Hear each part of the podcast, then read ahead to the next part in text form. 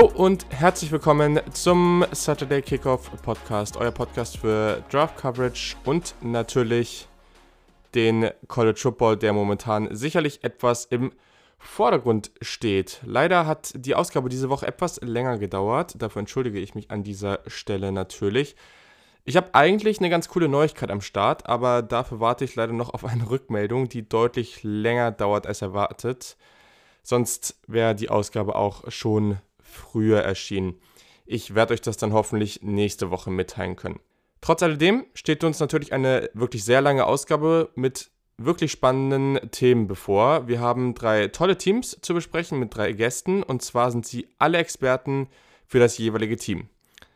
Ihr könnt euch auf wirklich richtig viel Fachwissen freuen und einige Einblicke, mit denen ich, muss ich auch wirklich so sagen, selber so nicht gerechnet habe. Am Ende gibt es natürlich noch einen Preseason Scouting Report zu einem wirklich, wirklich extrem spannenden Edge Rusher. Aber ja, die Ausgabe ist am Ende schon so lang geworden, da dachte ich, es reicht diese Woche auch einer. Auch in der Ausgabe sage ich irgendwann auch mal oder spreche irgendwann mal von zwei Spielern. Es ist diese Woche nur einer, aber ich denke trotzdem, dass es ein sehr, sehr spannender Spieler ist, den ihr euch unbedingt auch mal über YouTube und Co. reinziehen solltet. Also, dann starten wir an der Stelle mal mit dem ersten Gast. Das ist der Dennis Sikorski. Er ist Florida State-Fan und ihr könnt ihn natürlich auch auf Twitter folgen. Alle Twitter-Handles von allen Gästen und so weiter und alle Infos findet ihr wie immer in den Show Notes. Viel Spaß!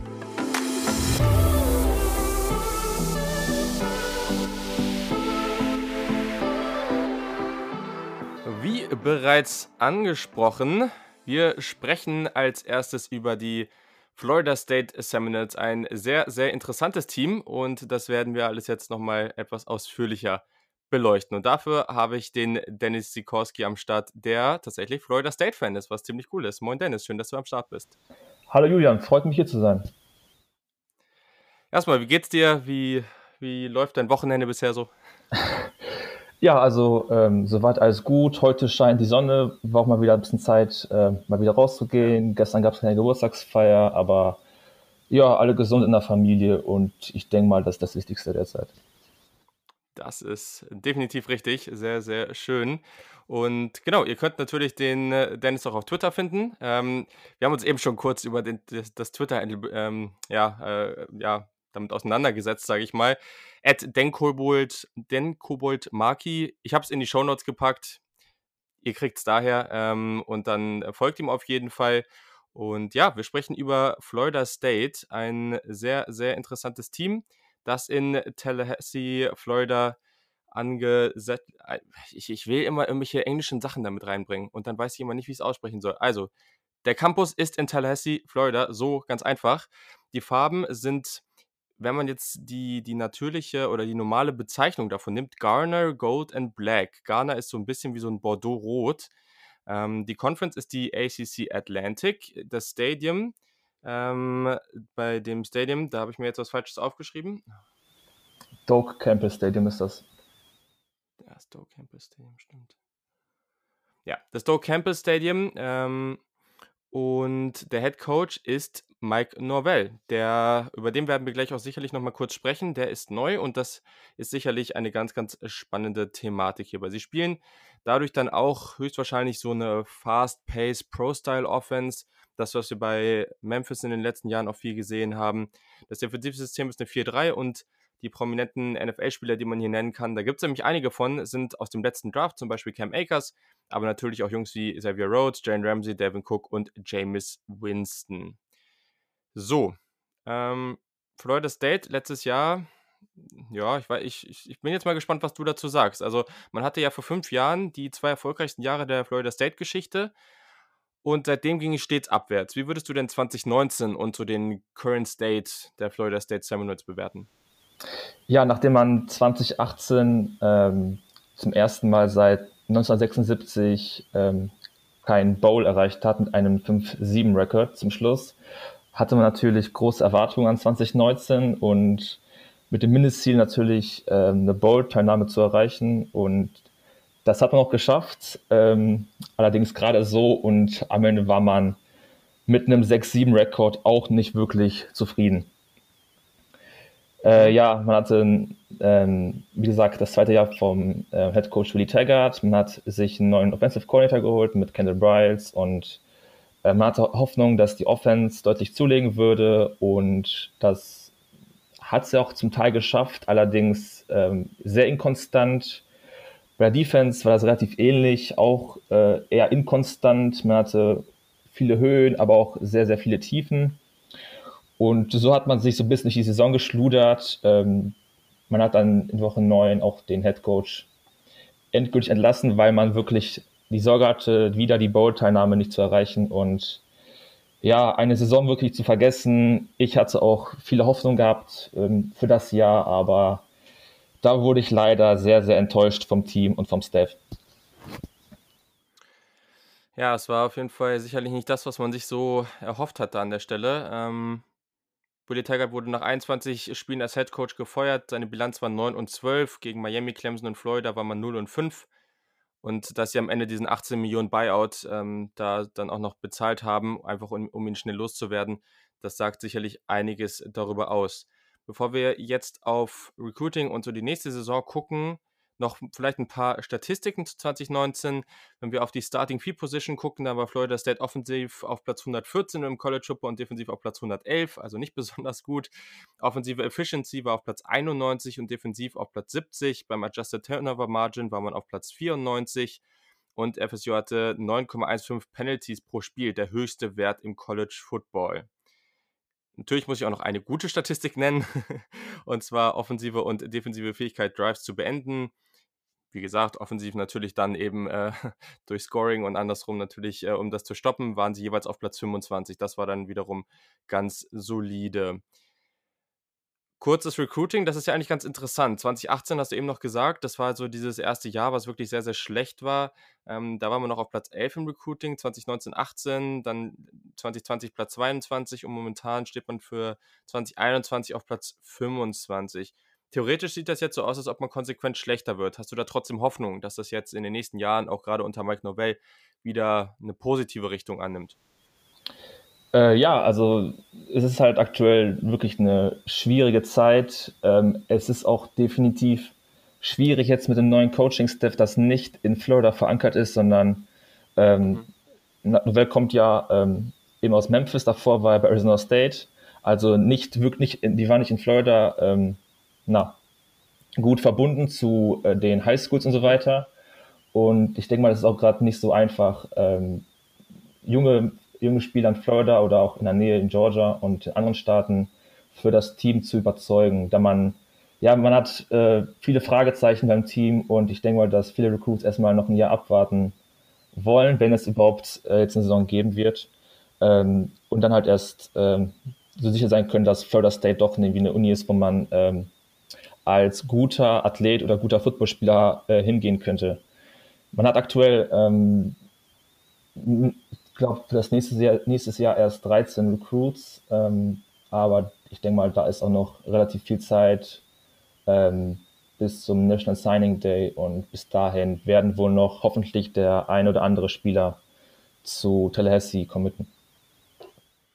Ich glaube auch. Also ich glaube grundsätzlich ist das äh, ja, 25. Platz ist jetzt eine Momentaufnahme, aber ich glaube, momentan sind, ist das so, was man hört, auch gerade um Novell und den Coaching-Staff, eigentlich sehr, sehr positiv alles. Deswegen glaube ich, dass sich das grundsätzlich in den nächsten Jahren eher wieder positiv entwickeln wird. Und Florida State ist auch einfach eine Brand. Also, das geht ja auch nicht in zwei, drei Jahren einfach so verloren.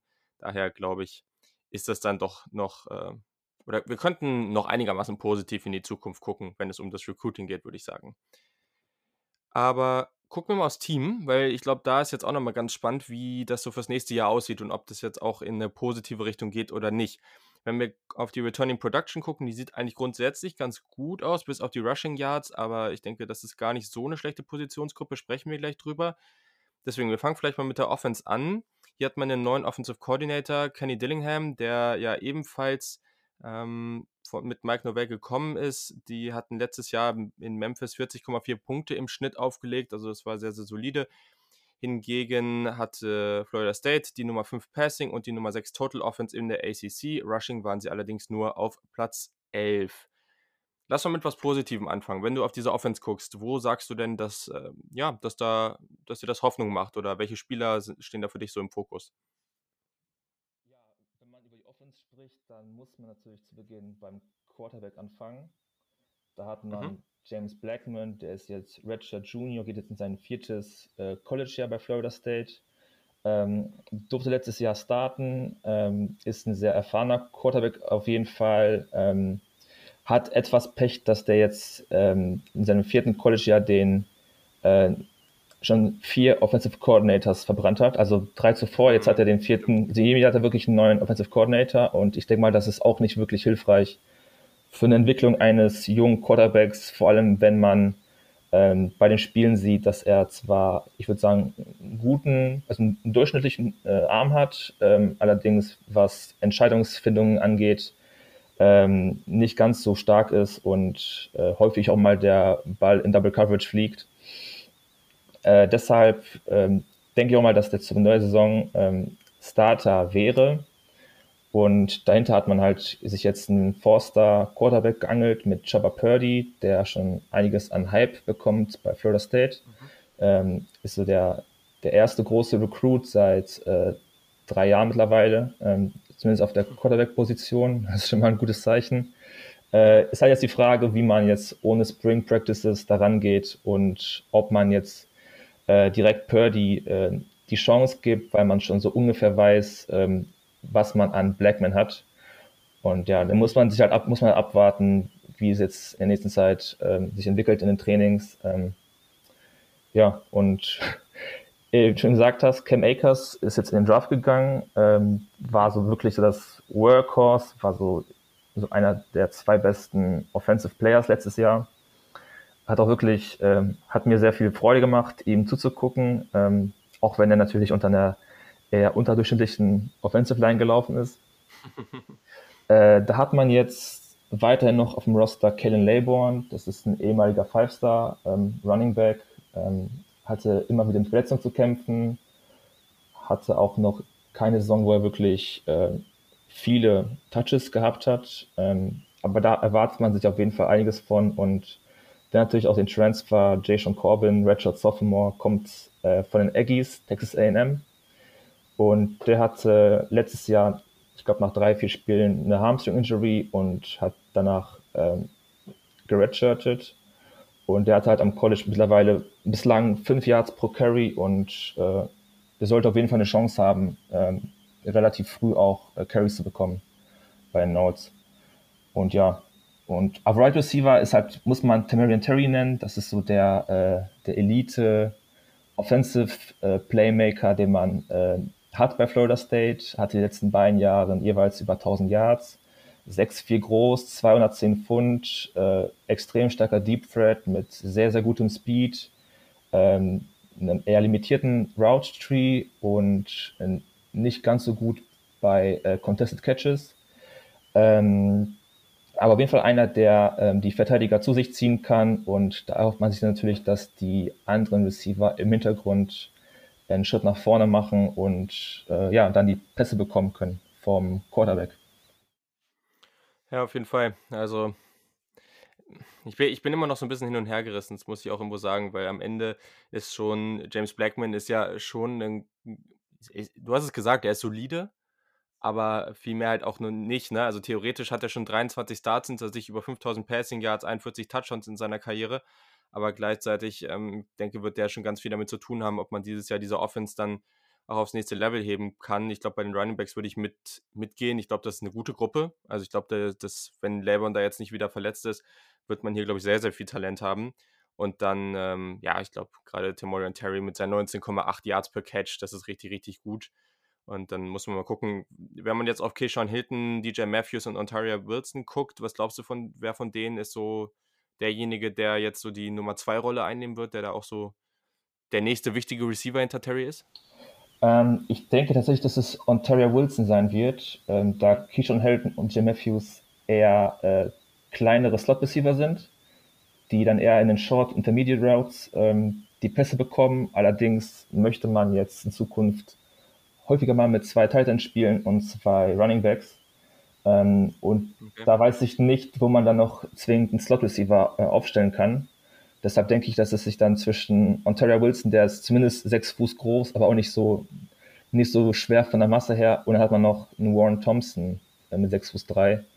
Ähm, ich denke mal, dass das dann eher die, ähm, die Kandidaten sind für äh, Wide Receiver 2 oder halt, dass man sich überlegt, dass man einen der beiden Slot Receiver doch mehr auf Außen aufstellt. Genau.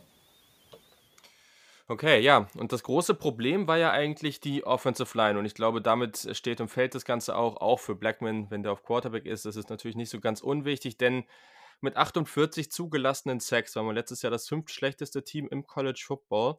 Wenn ich College Football sage, meine ich immer FBS, also nur so für die Hörer, ähm, Division 2 oder FCS oder so, das fällt alles raus. Also theoretisch gehört das ja auch zum College Football, aber nur so generell. Sie haben jetzt auch zwei neue Offensive Tackles, einen Grad Transfer in Devontae Love Taylor, der denke ich sollte helfen. Ähm, wie siehst du die Offensive Line? So, ich glaube, Inside bekommt man natürlich jetzt mehr Erfahrung, ein Jahr mehr, sollte an sich besser werden, aber das war letztes Jahr schon echt, echt schlimm. Also hast du da ein bisschen Hoffnung oder? Ja, ich meine, also es muss ja irgendwie nach vorne gehen. Man muss, es, ich meine, man kann ja nicht noch schlechter sein. Ne? Also äh, die Anforderungen sind ja schon gar nicht mal so hoch für die Offensive Line. Ähm, wenn man dann noch hört, dass man Starting-Kaliber ähm, Center hat und ähm, auf Guard äh, relativ erfahrene Spieler, dann erhofft man sich natürlich auch, dass sie ähm, dem Quarterback halbwegs ein bisschen Zeit äh, schenken können. Man hat auf Left Tackle und auf äh, Right Guard jeweils äh, zwei Spieler, die jetzt in ihr zweites College-Jahr gehen. Ähm, mhm. Darius Washington, Richard Freshman auf Left Tackle und auf Right Guard Sophomore Dante Lucas. Äh, Dante Lucas war noch so einer der, ähm, der besseren äh, Offensive Liner letztes Jahr und dann noch dann ausgerechnet als True Freshman. Da hofft man natürlich, dass er sich noch einmal äh, deutlich verbessert, genauso wie die anderen auch. Und deshalb denke ich auch mal, dass sich die Offensive Line steigern wird und ähm, dass man auch durch Scheme und ähnliches die auch etwas entlasten kann, damit es nicht mehr so katastrophal aussieht wie letztes Jahr. Ja, das macht auf jeden Fall Sinn und ist sicherlich einer der großen Aspekte, der für nächste Saison sehr, sehr entscheidend sein wird. Gucken wir doch mal kurz auf die Defense. Letztes Jahr war man die Nummer 11 Total Defense in der ACC. Gegen den Pass war man sogar nur die Nummer 13. Also da sieht man auch, woran es gelegen hat. National gesehen war man auf Platz 90 in Total Defense und Platz 119 in der Passing Defense. Also viel schlechter wurde es nicht. Auch der Defensive Coordinator mit Adam Fuller ist neu. Der hat Novell, also Head Coach Mike Novell, in seiner einen gemeinsamen Saison in Memphis überzeugen können und der führt jetzt auch wieder die 4-3 ein. Ich glaube, gerade in der Defensive Line hat man natürlich einiges an Talent, vor allem rund um Senior Defensive Tackle Marvin Wilson. Ist das so die Positionsgruppe, bei der du am positivsten bist? Vor allem weil Linebacker und Defensive Back, das war ja letztes Jahr teilweise echt schwierig, oder wie siehst du die Defense so?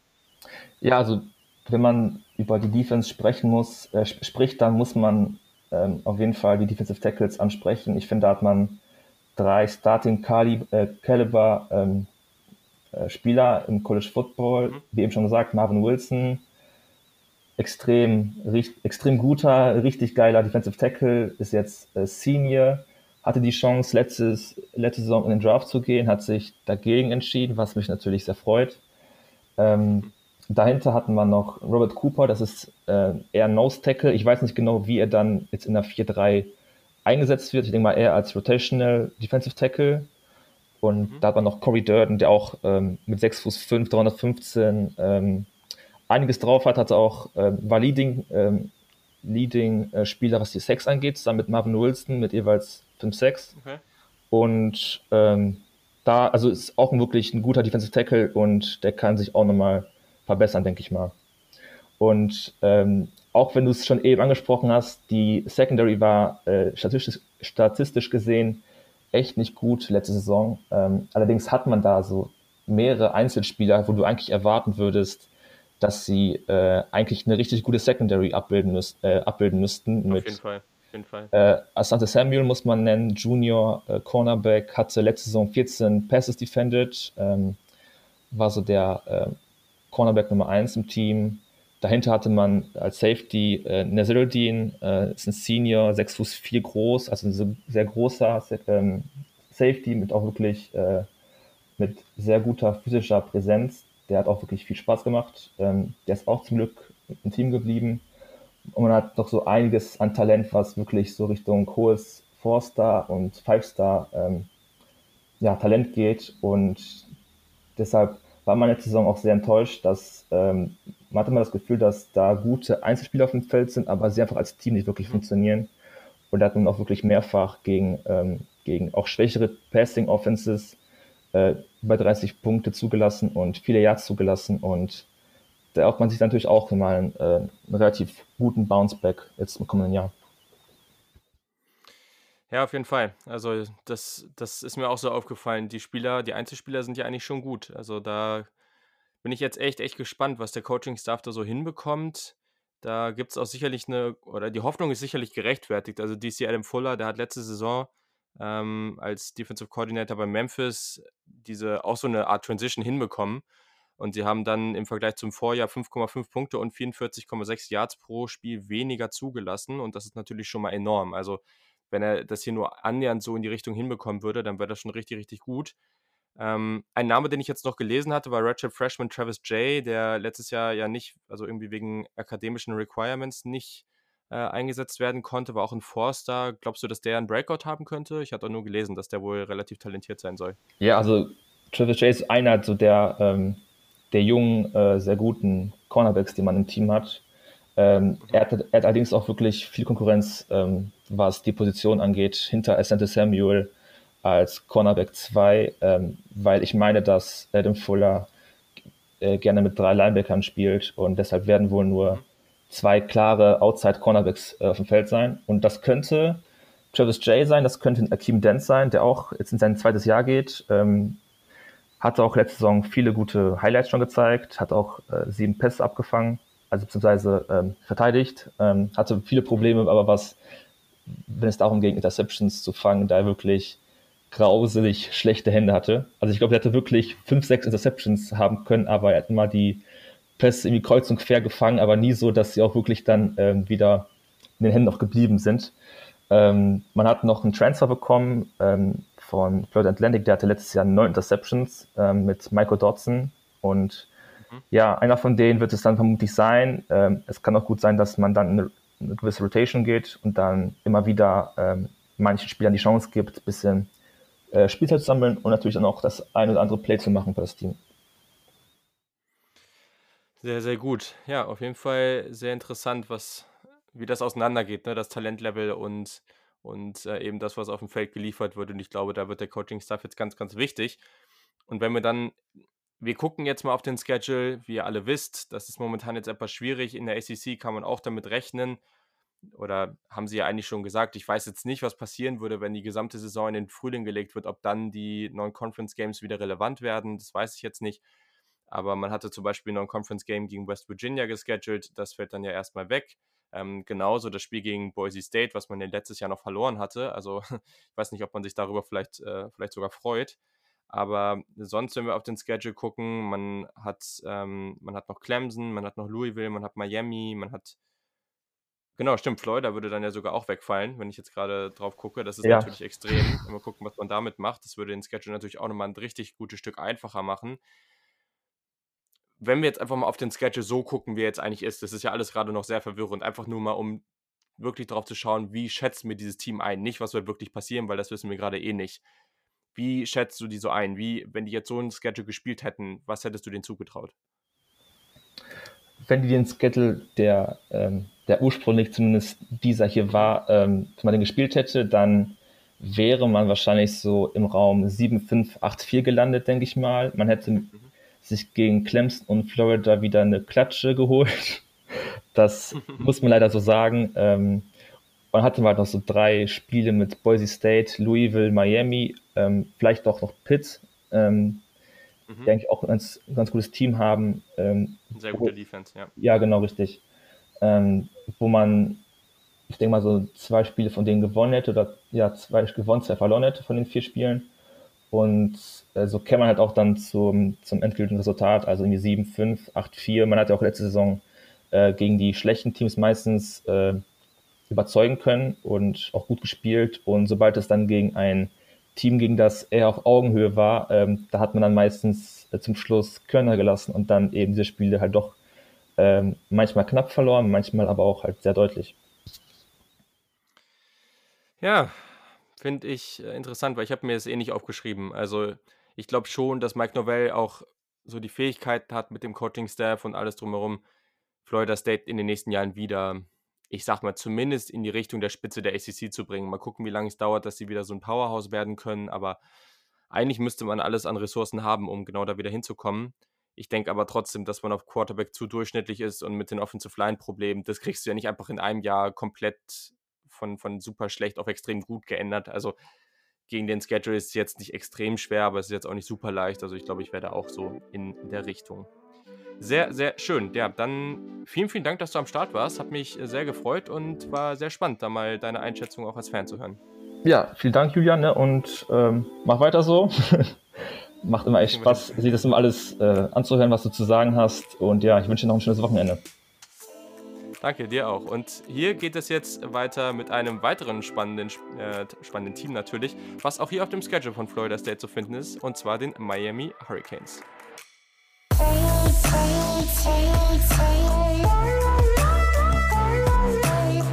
Wir sprechen über die Miami Hurricanes. Ein sehr, sehr interessantes Team, wie ich doch finde, die vor geraumer Zeit auch mal sehr, sehr erfolgreich waren. In den letzten Jahren war das Ganze dann nicht so von Erfolg geprägt, aber mal gucken. Vielleicht kann sich das ja auch wieder positiv verändern. So, ich habe als Gast den Felix am Start. Den findet ihr auf Twitter unter cfb-hogan, also H-O-G-A-N, ist auch alles in den Show Notes. Moin, Felix, schön, dass du am Start bist. Moin, moin. Ja, wie gesagt, wir sprechen über die Hurricanes. Die sind natürlich located in Miami, Florida, in den, mit den Farben dunkelgrün und orange. Sie spielen in der Coastal, in der ACC. Das Stadium oder das Stadion ist das Hard Rock Stadium. Da passen knapp 75.000 Menschen rein, auch wenn in den letzten Jahren nicht immer so viele da waren, aber theoretisch gehen da so viele rein. Der Head Coach ist Manny Diaz. Man spielt oder man wechselt jetzt in der Offensive von einer Pro-Style-Offense zu einer Spread-Offense. Das finde ich sehr, sehr spannend und defensiv spielt man mit einer 4-3. Sehr, sehr prominente NFL-Spieler gibt es hier natürlich und zwar mit Kalai Campbell, Frank Gore, Jimmy Graham, David Njoku, Denzel Perriman, Olivier Vernon hat man da eine richtig starke Riege. So, gucken wir mal kurz auf 2019. Wie war die Saison denn für dich so und vor allem, wie steht man nach so einer unnötigen Liga, unnötigen Niederlage auch gerade im Bowl-Game so da? Wie siehst du das Ganze? Ähm, ja, schwer zu sagen irgendwie. Ähm, und halt ganz einfach so zusammenzufassen. Es war eine Saison mit äh, Höhen und Tiefen. Es gab mhm. Spiele, die waren, die waren gut. Da hat man auch gemerkt, da hat sich das Team entsprechend vorbereitet. Da waren alle fleißig am Trainieren, da haben die, äh, die Coaches ganz gut funktioniert. Und dann gab es halt, ja, Spiele, die waren einfach, das war eine absolute Katastrophe. Äh, natürlich, du hast es angesprochen, das Spiel gegen Louisiana Tech, wobei man da auch sagen muss, da ist ein paar Stunden vom Spiel ist bekannt geworden, dass der Offensive Coordinator Dan Inos äh, nach der Saison das äh, Team wieder verlassen wird, er wird wieder gefeuert. Und da kann ich mir vorstellen, mhm. dass sie da auch größtenteils keinen Bock mehr hatten. Äh, und so, das, so sah das dann auch wirklich aus. Also, wenn du 14 Punkte zulässt, dann kannst du äh, für gewöhnlich erwarten, dass du ein Spiel gewinnst. Aber wenn du halt Null machst ja. und du das einzige Bowl-Team, glaube ich, bist, das wirklich Null Punkte erzielt, dann geht nicht viel. Ja, das ist tatsächlich richtig. Also hat unter anderem dann auch noch Niederlagen gegen Duke, Florida International. Also das war so diese drei Niederlagen am Ende und das ist natürlich, also entspricht nicht so ganz den Ansprüchen von Miami. Aber ja, vielleicht äh, kann man das ja dieses Jahr dann auch nochmal verändern. Und ich denke, die Chancen stehen gar nicht so schlecht. Denn zum Beispiel das Recruiting sieht ja eigentlich ganz gut aus. 2018 war man 8. Platz, 2019 27. Man hat aber wenig Commitments. Also das spielt ja immer so ein bisschen mit rein. Deswegen kann man das nicht so ganz für voll nehmen. Im Durchschnitt war man da deutlich höher. 2020 war man auf Platz 15 und für 2021 steht man sogar auf Platz 12. Das sieht doch alles eigentlich ganz gut aus. Wie siehst du denn so das Recruiting aus den letzten Jahren? Bist du da eigentlich grundsätzlich positiv oder wie siehst du das Ganze? Also Recruiting an sich war bei Miami noch nie eine, eine Schwäche. Ich denke mal, äh, wenn man sich da so die Historie anguckt, da erlaubt ja 247, äh, erlaubt ja einem so ein bisschen auch äh, ein bisschen in die Vergangenheit zu schauen, was es da schon mhm. für Recruits gab. Und vom Recruiting her war es immer gut. Das Problem war immer, einerseits diese Spieler eben dann auch ähm, richtig einzusetzen, ähm, vom Scheme her, gerade offensiv, und natürlich dann auch das Coaching. Also es sehr, sehr viel auch auf der Strecke geblieben. Ähm, du hast mhm. ja auch diese lange Liste von Spielern angesprochen. Das waren äh, alles keine Spieler, die bei so 10, 11 Win-Teams waren, sondern es waren eher so 7, 8 Wins, manchmal 9. Dann gab auch mal wieder eine 6-Win-Season. Da merkt man halt, es ist viel Potenzialtalent vorhanden, aber das Coaching war halt in, über weite Strecken dann eben nicht ausreichend genug, äh, um eben mitzuhalten. Und das, das ist so unser, unser Hauptproblem. Eher das Coaching. Aufs Recruiting würde ich tatsächlich nicht so viel geben. Das war immer relativ mhm. stabil. Aber eben das Coaching.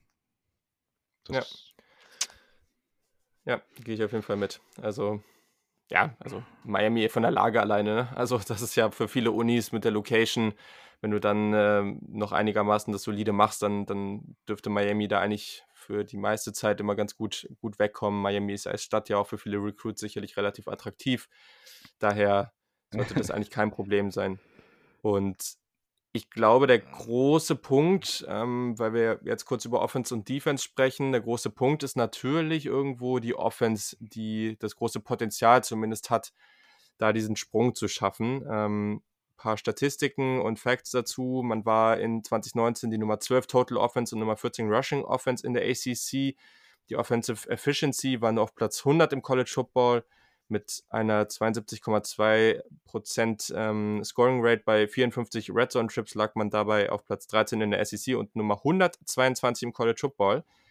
Allerdings bekommt man ja einen gewissen Derrick King auf Quarterback und man hat einen neuen Offensive Coordinator mit Red Lashley, der die letzten be beiden Jahre bei SMU war. Und wenn man sich mal SMU angeguckt hat, dann weiß man, dass die eine verdammt attraktive und richtig gute Offense in den letzten Jahren hatten. Und sie wechseln ja nun auch zur Spread Offense, was sicherlich mit Derrick King auch eine Menge Sinn macht.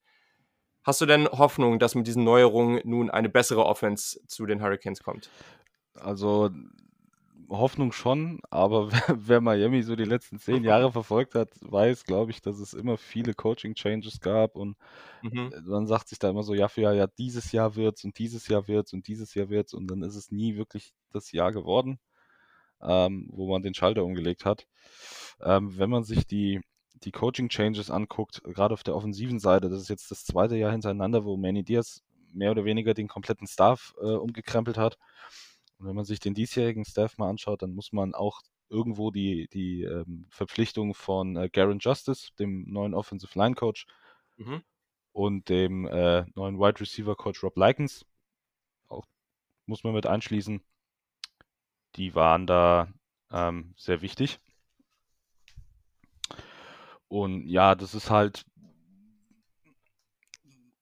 es ist, es ist, wie ich es bereits gesagt habe, es ist, du hoffst irgendwie so, dass es was wird, aber du musst es auch erst auf dem Feld sehen, ähm, dass man auch wirklich sagen kann, okay, es bringt was. Mhm. Von dem her müssen wir, wir müssen es abwarten. Es ist jetzt halt auch natürlich durch diese Corona-Pause und das Ganze, äh, man hat ein neues Scheme. Es ist natürlich längst nicht so kompliziert wie das von Daninos, aber es ist trotzdem ein, ein neues Scheme, es ist eine neue Offense. Man muss sich an neue Coaches gewöhnen, dann hast du auch nochmal einen anderen Quarterback. Und das da hättest du ein paar mehr Spring Practices mehr oder weniger gebrauchen können. Man hatte 15 äh, insgesamt und man hat nur vier gehabt, äh, mhm. die man auch wirklich nutzen könnte. Von dem her werden da wahrscheinlich die verpassten Trainings am Anfang ein bisschen wehtun. Aber ja. Ja, das glaube ich auch. Ja, aber ja, kommen wir noch mal kurz zum Quarterback. Also die Eric King von Houston gekommen. Vorletztes Jahr hatte der ein richtig, richtig starkes Jahr. Ich glaube, der hatte sogar 50 Touchdowns, ist da völlig ausgerastet. Ähm, ist ja ursprünglich auch mal als sehr, sehr erfolgreicher ähm, oder war ja irgendwie als Wide Receiver auch mal unterwegs. Ähm, sehr, sehr starker Kick-Returner gewesen. Ultra athletischer Typ, ähm, dafür aber relativ kleiner Quarterback. Und letztes Jahr hat er dann am Anfang noch als Starter gespielt. Dann hat sich aber relativ schnell herausgestellt, dass das bei Houston alles irgendwie nicht so funktioniert hat. Und dann hat er ein Redshirt-Jahr eingelegt, um in diesem Jahr nochmal eine Chance zu bekommen bei einer anderen Uni. Jetzt hat er sich für Miami entschieden. Was hältst du denn von ihm? Also Derrick King ist eigentlich so der Typ Quarterback, den dieses Team ein bisschen gebraucht hat. Einerseits jemand, der ähm, schon über Erfahrung verfügt. Andererseits natürlich auch von der Athletik her, dass er auch was mit den Beinen machen kann, dass er auch mal was improvisieren kann, was er bei Houston auch wirklich gezeigt hat und zwar zu Genüge. Mhm. Ähm, dann ist er als Passer auf jeden Fall besser als das, was wir jetzt die letzten Jahre hatten. Das ist natürlich bei Derrick King immer so ein Knackpunkt. Da sagen ihm ja einige nach, er ist als Passer einfach noch nicht so weit wie vielleicht ein Jamie Newman, mit dem er gerne verglichen wurde, jetzt auch aufgrund dessen, dass beide im, im, äh, im Transferportal waren. Mhm. Ähm, aber da muss ich auch sagen, dass ich persönlich gar nicht so die Probleme. Ich glaube, was vertikale Elemente angeht, ist Jerry King da doch sehr gut dabei. Das hat auch bei Houston gezeigt. Und wer Lashleys Offense kennt, der weiß, wenn du auf der Außen, wenn der Receiver dein 1 gegen 1 Duell hat, dann geht der Ball grundsätzlich tief in Richtung des 1 gegen 1. Der Red Lashley lässt da gerne mal ein paar lange Dinger werfen. Gab es auch im Training, gab es auch äh, ganz viele Übungen dazu, bis zu dem Punkt, wo er gesagt hat, ihr werft ähm, tiefe Pässe und, und Go-Balls, werft ihr äh, schon seit ihr in der Middle School seid. Jeder schlecht geworfene tiefe Pass gibt jetzt ab sofort äh, 10 Liegestütze. Und da weißt du auch sofort, was los ist. Und Jerry King hat mhm. sich so in den paar Practices schon als ähm, Starter etabliert. Man muss aber auch sagen, eine Eigenschaft, die sehr, sehr wichtig ist, eben seine, ja, er ist ein Leader, er ist ein Anführer und äh, Quarterback ist die wichtigste Position. Gerade da hat äh, in den letzten Jahren ja einfach das gewisse Etwas gefehlt, dass der Quarterback vorne weggeht, mit seiner Arbeitseinstellung vorne weggeht und auch als Captain vorne weggeht.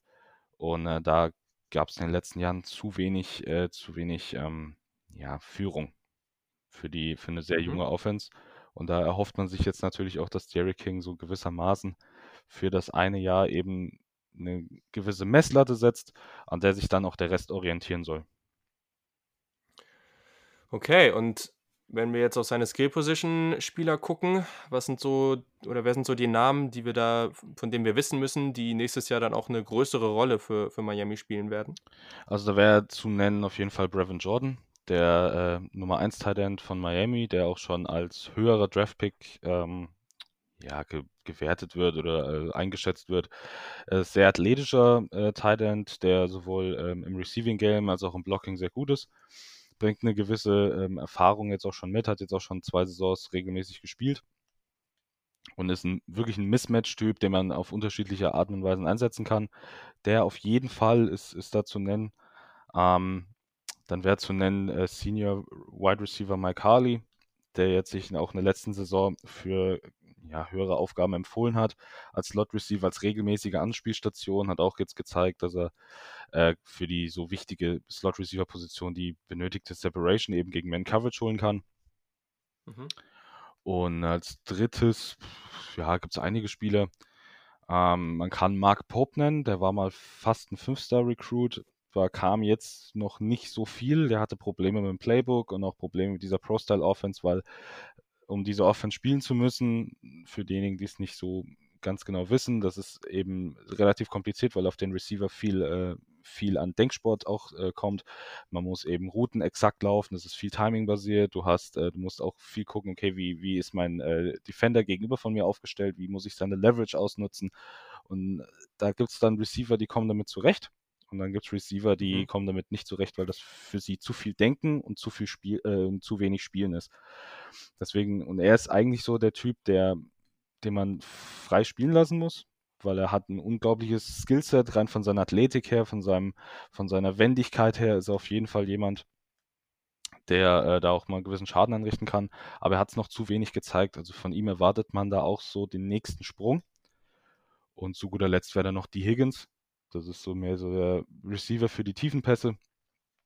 Mhm. Und auch da wird Lashley, denke ich mal, das ein oder andere Play für ihn übrig haben. Ja, das klingt doch schon mal aber ganz gut. Also ich denke, grundsätzlich vom Quarterback bis zu den Receivern kommt das denen eigentlich schon zurecht, äh, dass ähm, man jetzt zur Spread wechselt. Also ich glaube, das mhm. äh, könnte hier im Passing Game schon einen großen Effekt haben. Wenn wir noch kurz auf die Running Backs gucken, Cameron Harris der dürfte ja, oder habe jetzt auch schon mehrfach gelesen, dass der schon ein Kandidat für eine Breakout-Saison ist. Hatte letztes Jahr schon fast 600 Yards, 5 Touchdowns. Ich fand den echt immer ziemlich shifty und eigentlich auch fand es ganz gut, dass er mit einer relativ aggressiven Mentalität zugespielt hat. Ähm, ja, wie sind denn so die Erwartungen an den? Also ist, ist das der klare Starter oder gibt es da noch einen anderen Namen, der da in die Debatte reinkommen könnte? Also man hat Harris jetzt als den Starter auserkoren, weil er auch der erfahrenste Spieler von den, von den allen ist. Mhm. Ähm, er kam damals auch in der Recruiting Class mit ähm, Five-Star Running Back äh, Lorenzo Lingard. Der ist jetzt aber nach Florida gegangen, weil es ja. bei uns nicht so ja. funktioniert hat mit Verletzungen. Harris ist halt, wie gesagt, er ist der erfahrenste, er ist derjenige mit den meisten Minuten. Er hat auch gewisses Runner-Potenzial, er gewinnt, hat eine, bringt eine super Athletik mit, auch für seine Größe. Ähm, man muss aber auch sagen, dass bei uns im Running Game dann doch sehr viel vom Blocking abhängt. Und wenn das nicht vorhanden ist, da kannst du noch so gute Running Backs haben, die bringen dir dann auch nichts. Ähm, von dem her hängt viel vom Run, vom Run Blocking ab. Aber Harris ist auf jeden Fall die Nummer eins. Dann wäre jetzt Nummer zwei ähm, Robert Burns zu nennen. Das ist so ein Name, der ist eigentlich nicht so bekannt. Der hat jetzt die letzten Jahre auch ein bisschen mit Verletzungen zu kämpfen gehabt. Und wenn, dann war die Position vom Talent her so ein bisschen ähm, ja, dicker beladen. Du hattest äh, Travis Homer, der jetzt in Seattle spielt. Du hast, hattest DJ Dallas, der in Seattle jetzt von Seattle gedraftet wurde. Und dann hattest du Harris, der eben die restlichen Snaps übernommen hat. Und Robert Burns ist halt das Gegenteil von Harris. Er ist mehr so die dicke Dampfwalze für die zwei Yards, die man bei äh, Third Down mal braucht. Und zu nennen wäre noch als Third Down Back, das ist jetzt so in den ersten Berichten so rausgekommen, dass man wohl mit Freshman Jalen Knighton wohl sehr zufrieden ist. Den habe ich mir mhm. jetzt auch im Highschool-Level jetzt ein paar Videos mal angeguckt. Der hat sehr viel äh, Speed. Also das ist wirklich einer, der, wenn er die Lücke sieht, auch wirklich durchstößt und dann auch mal äh, nicht mehr so leicht einzuholen ist. Er ist nochmal noch mal ein anderer Running Back. Er hat vielleicht nicht so diese Physis wie Harris und äh, auch nicht wie Burns, aber er ist mehr so der Typ Tevin Coleman, der auch mal so mal einen Toss nehmen kann oder ein paar Stretch Plays nehmen kann und auch da mal ein bisschen mhm. Gas geben kann. Von dem her, äh, auch da kann man viel erwarten. Wie gesagt, Blocking ist da das, das ein, ist die oberste Priorität. Ja, dann sprechen wir nochmal kurz über das Blocking. die Offensive Line ist, äh, ja, wir haben eben bei Florida State schon drüber gesprochen und hier haben wir eine weitere Florida-Uni, die da große, große Probleme hatte. Bin jetzt mal gespannt, Offensive Line Coach Garen Justice hast du schon angesprochen, der auch deutlich mehr Erfahrung mit Offensive Line Spielern in der Spread hat. Ich denke, das hilft die besten, in Anführungszeichen besten, sechs Offensive Liner aus dem letzten Jahr kommen zurück. Man hat aber 51 Sacks zugelassen. Das sind die meisten aller Power 5 Teams und fast vier Sacks pro Spiel, womit man im gesamten College Football auf Platz 127 liegt kleiner Spoiler, das ist nicht besonders gut. So. wie, wie, siehst du das Ganze jetzt? Also denkst du, gerade auch so ein Name, Zion Nelson, der ähm, ja als True Freshman schon auf Left Tackle gespielt hat, der eigentlich ja super viel Talent hat, nun aber als True Freshman ist das alles immer nicht so leicht. Wie siehst du diese Offensive Line? Glaubst du, also klar, es kann eigentlich nur besser werden, aber denkst du, es gibt auch wirklich Potenzial, dass das auch mal ein ganzes Stück besser wird? Ähm, ja, durchaus. Ich sag's mal so, dass es, es hilft schon, wenn man einen Offensive Line Coach hat, der eben aus einer gleichen offensiven Philosophie mhm. rausstammt wie äh, Lashley.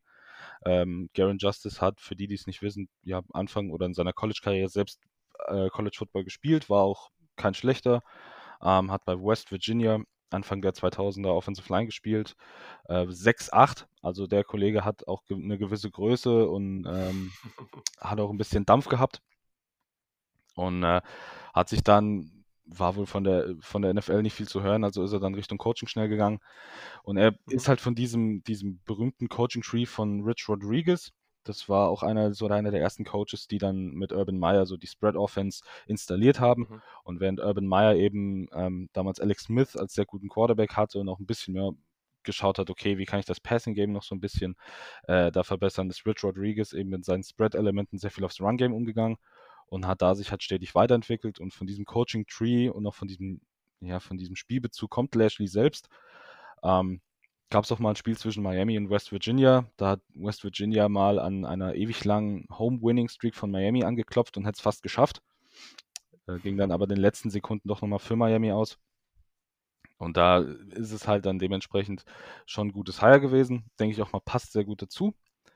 Mhm.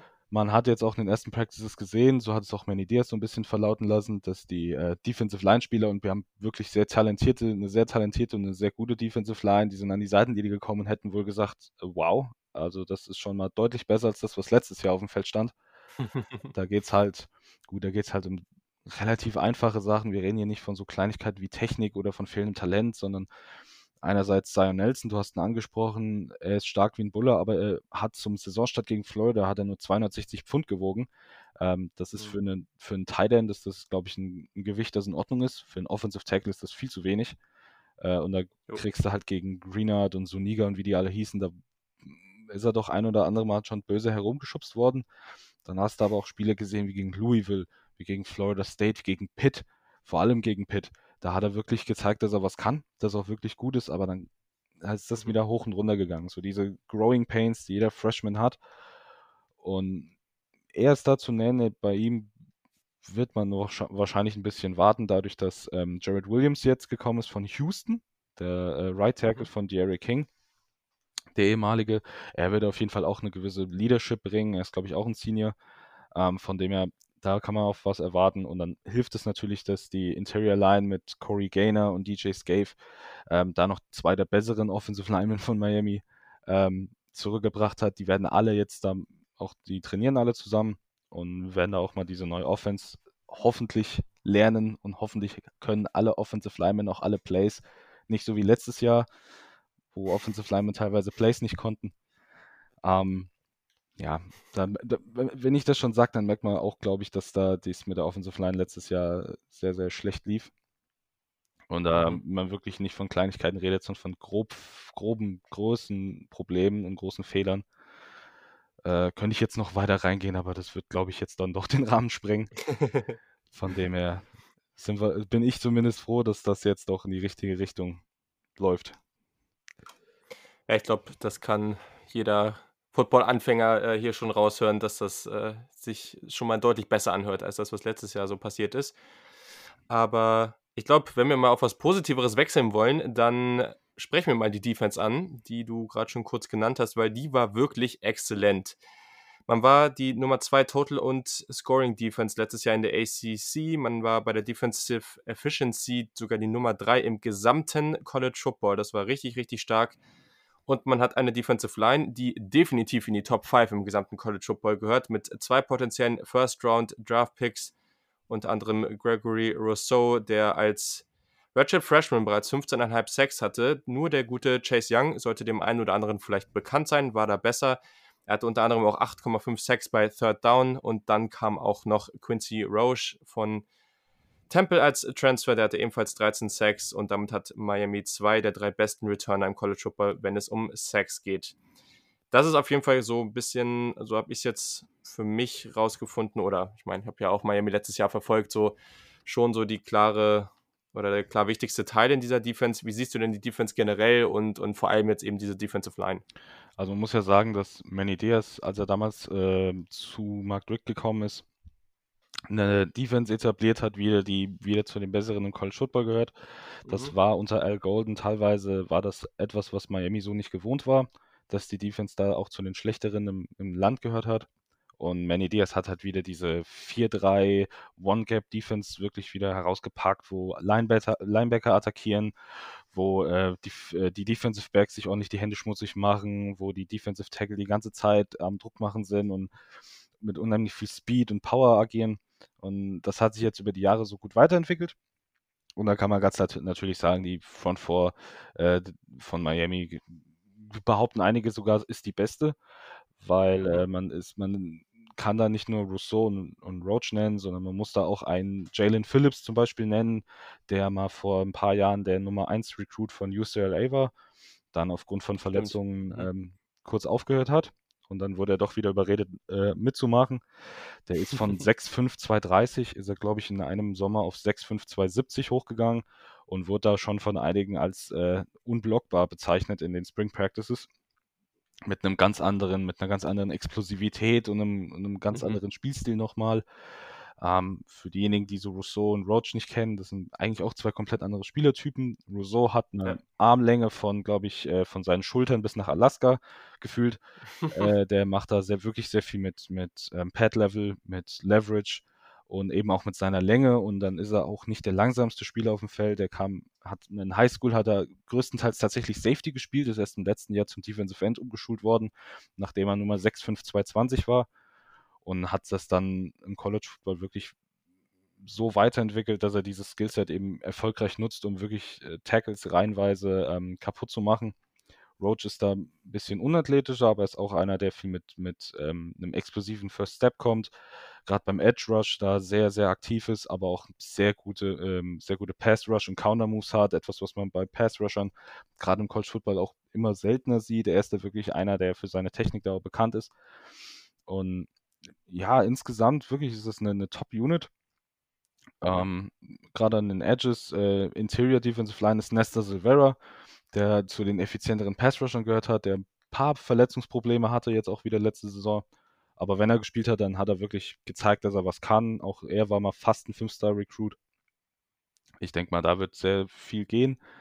Ähm, soll ich auch insgesamt jetzt über die Defense sprechen oder erstmal nur die von vor? Kann, also kannst du ruhig weitermachen. Also okay. ich meine, äh, anderen, die anderen Positionsgruppen, denke, oder sind natürlich nicht ganz auf dem Niveau, vor allem, weil man da ja auch ein bisschen was verliert, gerade auf Linebacker, aber mhm.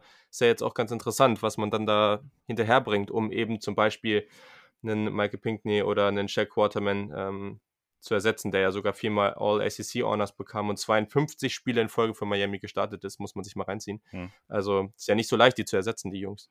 Ähm, natürlich nicht. Ähm, hat man jetzt äh, den Vorteil, dass ähm, ja, mit, mit Zach McCloud ist da der äh, eigentlich einer, der mit den beiden, mit Pickney und mit Quarterman zusammengespielt hat, noch mit dem Freshman und Sophomore Year, hat ein Redshirt genommen, damit er für sein Senior Year da ist. Ist sehr wichtig, weil er halt auch eine gewisse Erfahrung und ein gewisses äh, ja, Know-how über die Defense mitbringt.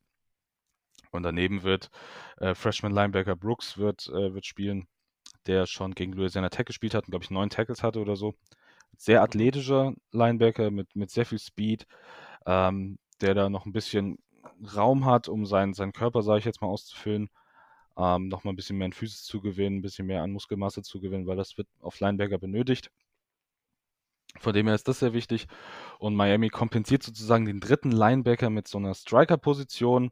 Ähm, das kann man ja so ein bisschen vergleichen mit so einem größeren Safety, mit einem Box-Safety, der eben mhm. in Run-Situationen wie ein Linebacker agiert, aber auch in Pass-Situationen gerne mal den, äh, den Slot-Receiver deckt.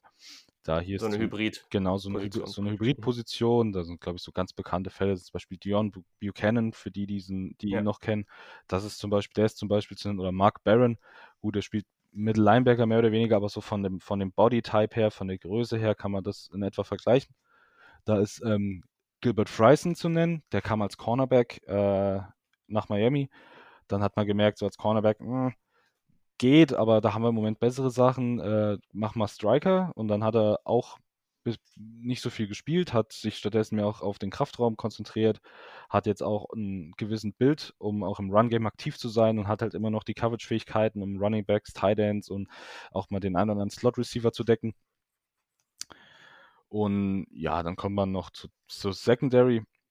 Ähm, die talentiert ist, aber jetzt mit dem Play der, auch in der letzten Saison hier und da mal ein bisschen, gab es auch ein paar Probleme. Ähm, mhm. Da so als Leader, sage ich jetzt mal zu nennen, ist Al Blades, der Sohn des ehemaligen Miami Corners, ähm, der damit so das größte Potenzial mitbringt, der auch in den Spring Practices gezeigt hat, dass er so eine Anführerrolle übernehmen will, was ich persönlich sehr gut fand, der die Jungs motiviert hat, der sie auch aufgefordert hat, komm ein bisschen mehr, noch ein bisschen mehr. Es mhm. Und äh, auch er war sehr hoch, hoch talentiert, kam aus dem Highschool raus, hoher Four-Star-Recruit. Ähm, dann hast du noch DJ Ivy, der äh, auch ein Outside-Cornerback ist. Gerade bei ihm hatte man manchmal das Gefühl, der spielt wie Jeff Okuda und manchmal hatte das Gefühl, der weiß nicht, wo er gerade sich befindet auf dem Platz. Das ging auch wirklich, das ging hoch und runter. Hat gegen North Carolina hat er mehrere Plays gehabt, wo ich wirklich nur mit dem Kopf schütteln konnte. Und dann hat er gegen Louisville Spiele gehabt, da ging überhaupt nichts über seine Seite, hat man sich nicht mal getraut, in seine Richtung zu gucken. Mhm. Ähm, auch da gibt es noch Weiterentwicklungspotenzial. Ähm, da gibt es noch so kleinere Corner wie Tikori Couch und Christian Williams, die werden dann so diese Slot- und Nickel-Position noch übernehmen, mhm. wenn dann die entsprechenden Personell-Groupings von der Offense eben so diktiert werden. Auch zwei gute Corner, gerade bei Tikori Couch sagt man, das wird ein sehr guter. Der hat äh, auf jeden Fall gezeigt, dass er eine gute Coverage hat und dass er, glaube trotz seiner relativ kleinen Größe, ich glaube, der hat auch keine 200 Pfund, äh, ein sehr guter Tackler ist, gerade was seine Technik angeht, ein sehr guter Tackler ist. Und das sucht Miami auch auf den Cornerback-Positionen, wirklich Cornerbacks zu haben, die gerade bei Option Offenses, bei Spread Option Offenses, die gerne mit äh, Sweeps und Tosses da arbeiten, da auch entsprechend richtig hinlangen können und auch einen entsprechenden Run-Support haben. Und da gehört er auf jeden Fall dazu. Und hinten auf den Safety-Positionen, ja, Luxusproblem würde ich da jetzt nicht sagen. Man hat einen Spielertyp in, in Gervin Hall, der mehr so ein Free Safety ist, der mehr so ums Feld fliegt mhm. und ähm, gerne auch mal den Quarterback liest. Dann hast du einen wie Baba Bolden, der so in etwa auch in diese Reihe gehört, wobei der noch ein bisschen vom Skillset auch noch ein bisschen mehr drauf hat, äh, der gutes halbe Feld abdecken kann, guter Deep Safety ist mit entsprechenden Ballskills, die er auch zeigen könnte gegen Florida State, bis er sich dann in klassischer Miami-Manier, muss man schon fast sagen, bei dem Jubel das Bein gebrochen hat. Ähm, ja, auch, auch, das gehörte zur letzten Saison dazu. Und dann gibt es noch einen wie Amari Carter, der gehört eher mehr so zur Truppe, ähm, äh, ja, ich, äh, Targeting nenne ich es jetzt einfach mal. Ich glaube, er hat letztes Jahr ein oder zwei Targeting-Penalties kassiert. Ich hoffe mal, dass er jetzt gelernt hat, dass er bitte nicht mit dem Kopf in einen Tackle gehen soll, sondern bitte mit der Schulter. Ähm, er ist dazu nennen, er ist ein sehr physischer, der auch mal als, als Linebacker in diesen kreativen Blitzschemes, die Manny Diaz gerne mal macht, mhm. auch einmal bei Stunts und Twists äh, gerne mal durch, durchbricht. Ähm, nicht der schnellste, muss man auch sagen, aber halt nun mal einer, der jemanden nicht über die Mitte kommen lässt, wenn er in der Nähe ist, sondern da tut es auch mal gerne weh. Ähm, aber hoffentlich jemand, der aus seinen Fehlern gelernt hat. Und da jetzt zu nennen, noch für nächste äh, oder jetzt auch für diese Saison als, als, als Freshman wäre überraschender Recruit Avante Williams, äh, auch fast ein Five-Star. Da habe ich mich wirklich, wirklich gewundert, wie sie den denn gekriegt haben. Ähm, es schien ja wirklich Florida zu sein und er hat ja auch selbst gesagt, das ist Florida, das ist Florida. Und dann hat sein Recruitment ist irgendwie mit dem, mit dem, ja, mit dem Signing von Ed Reed ist das irgendwie zusammengekommen und zwei Tage später war er auf einmal bei Miami. Ging ganz schnell. Ähm, gehen mhm. sie auch bis heute davon aus, dass Ed Reed da nochmal wohl einen oder anderen Anruf abgesetzt hat und dann hat es wohl funktioniert. Und dementsprechend ist der auch da. Auch wirklich ein, ein, ganz interessanter Spielertyp, ein Single High Safety mit allen Anlagen, die du brauchst, um Top Safety zu werden. Mhm. Sehr gutes Tackling, sehr guter Run Support, unheimlich Football-Intelligenz, sieht man wirklich auf seinem Tape.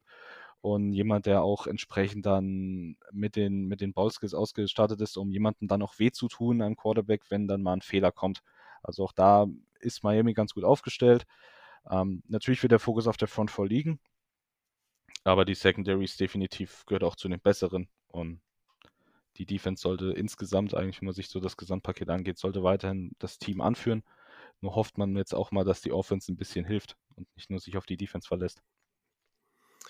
Ja, das wäre schön.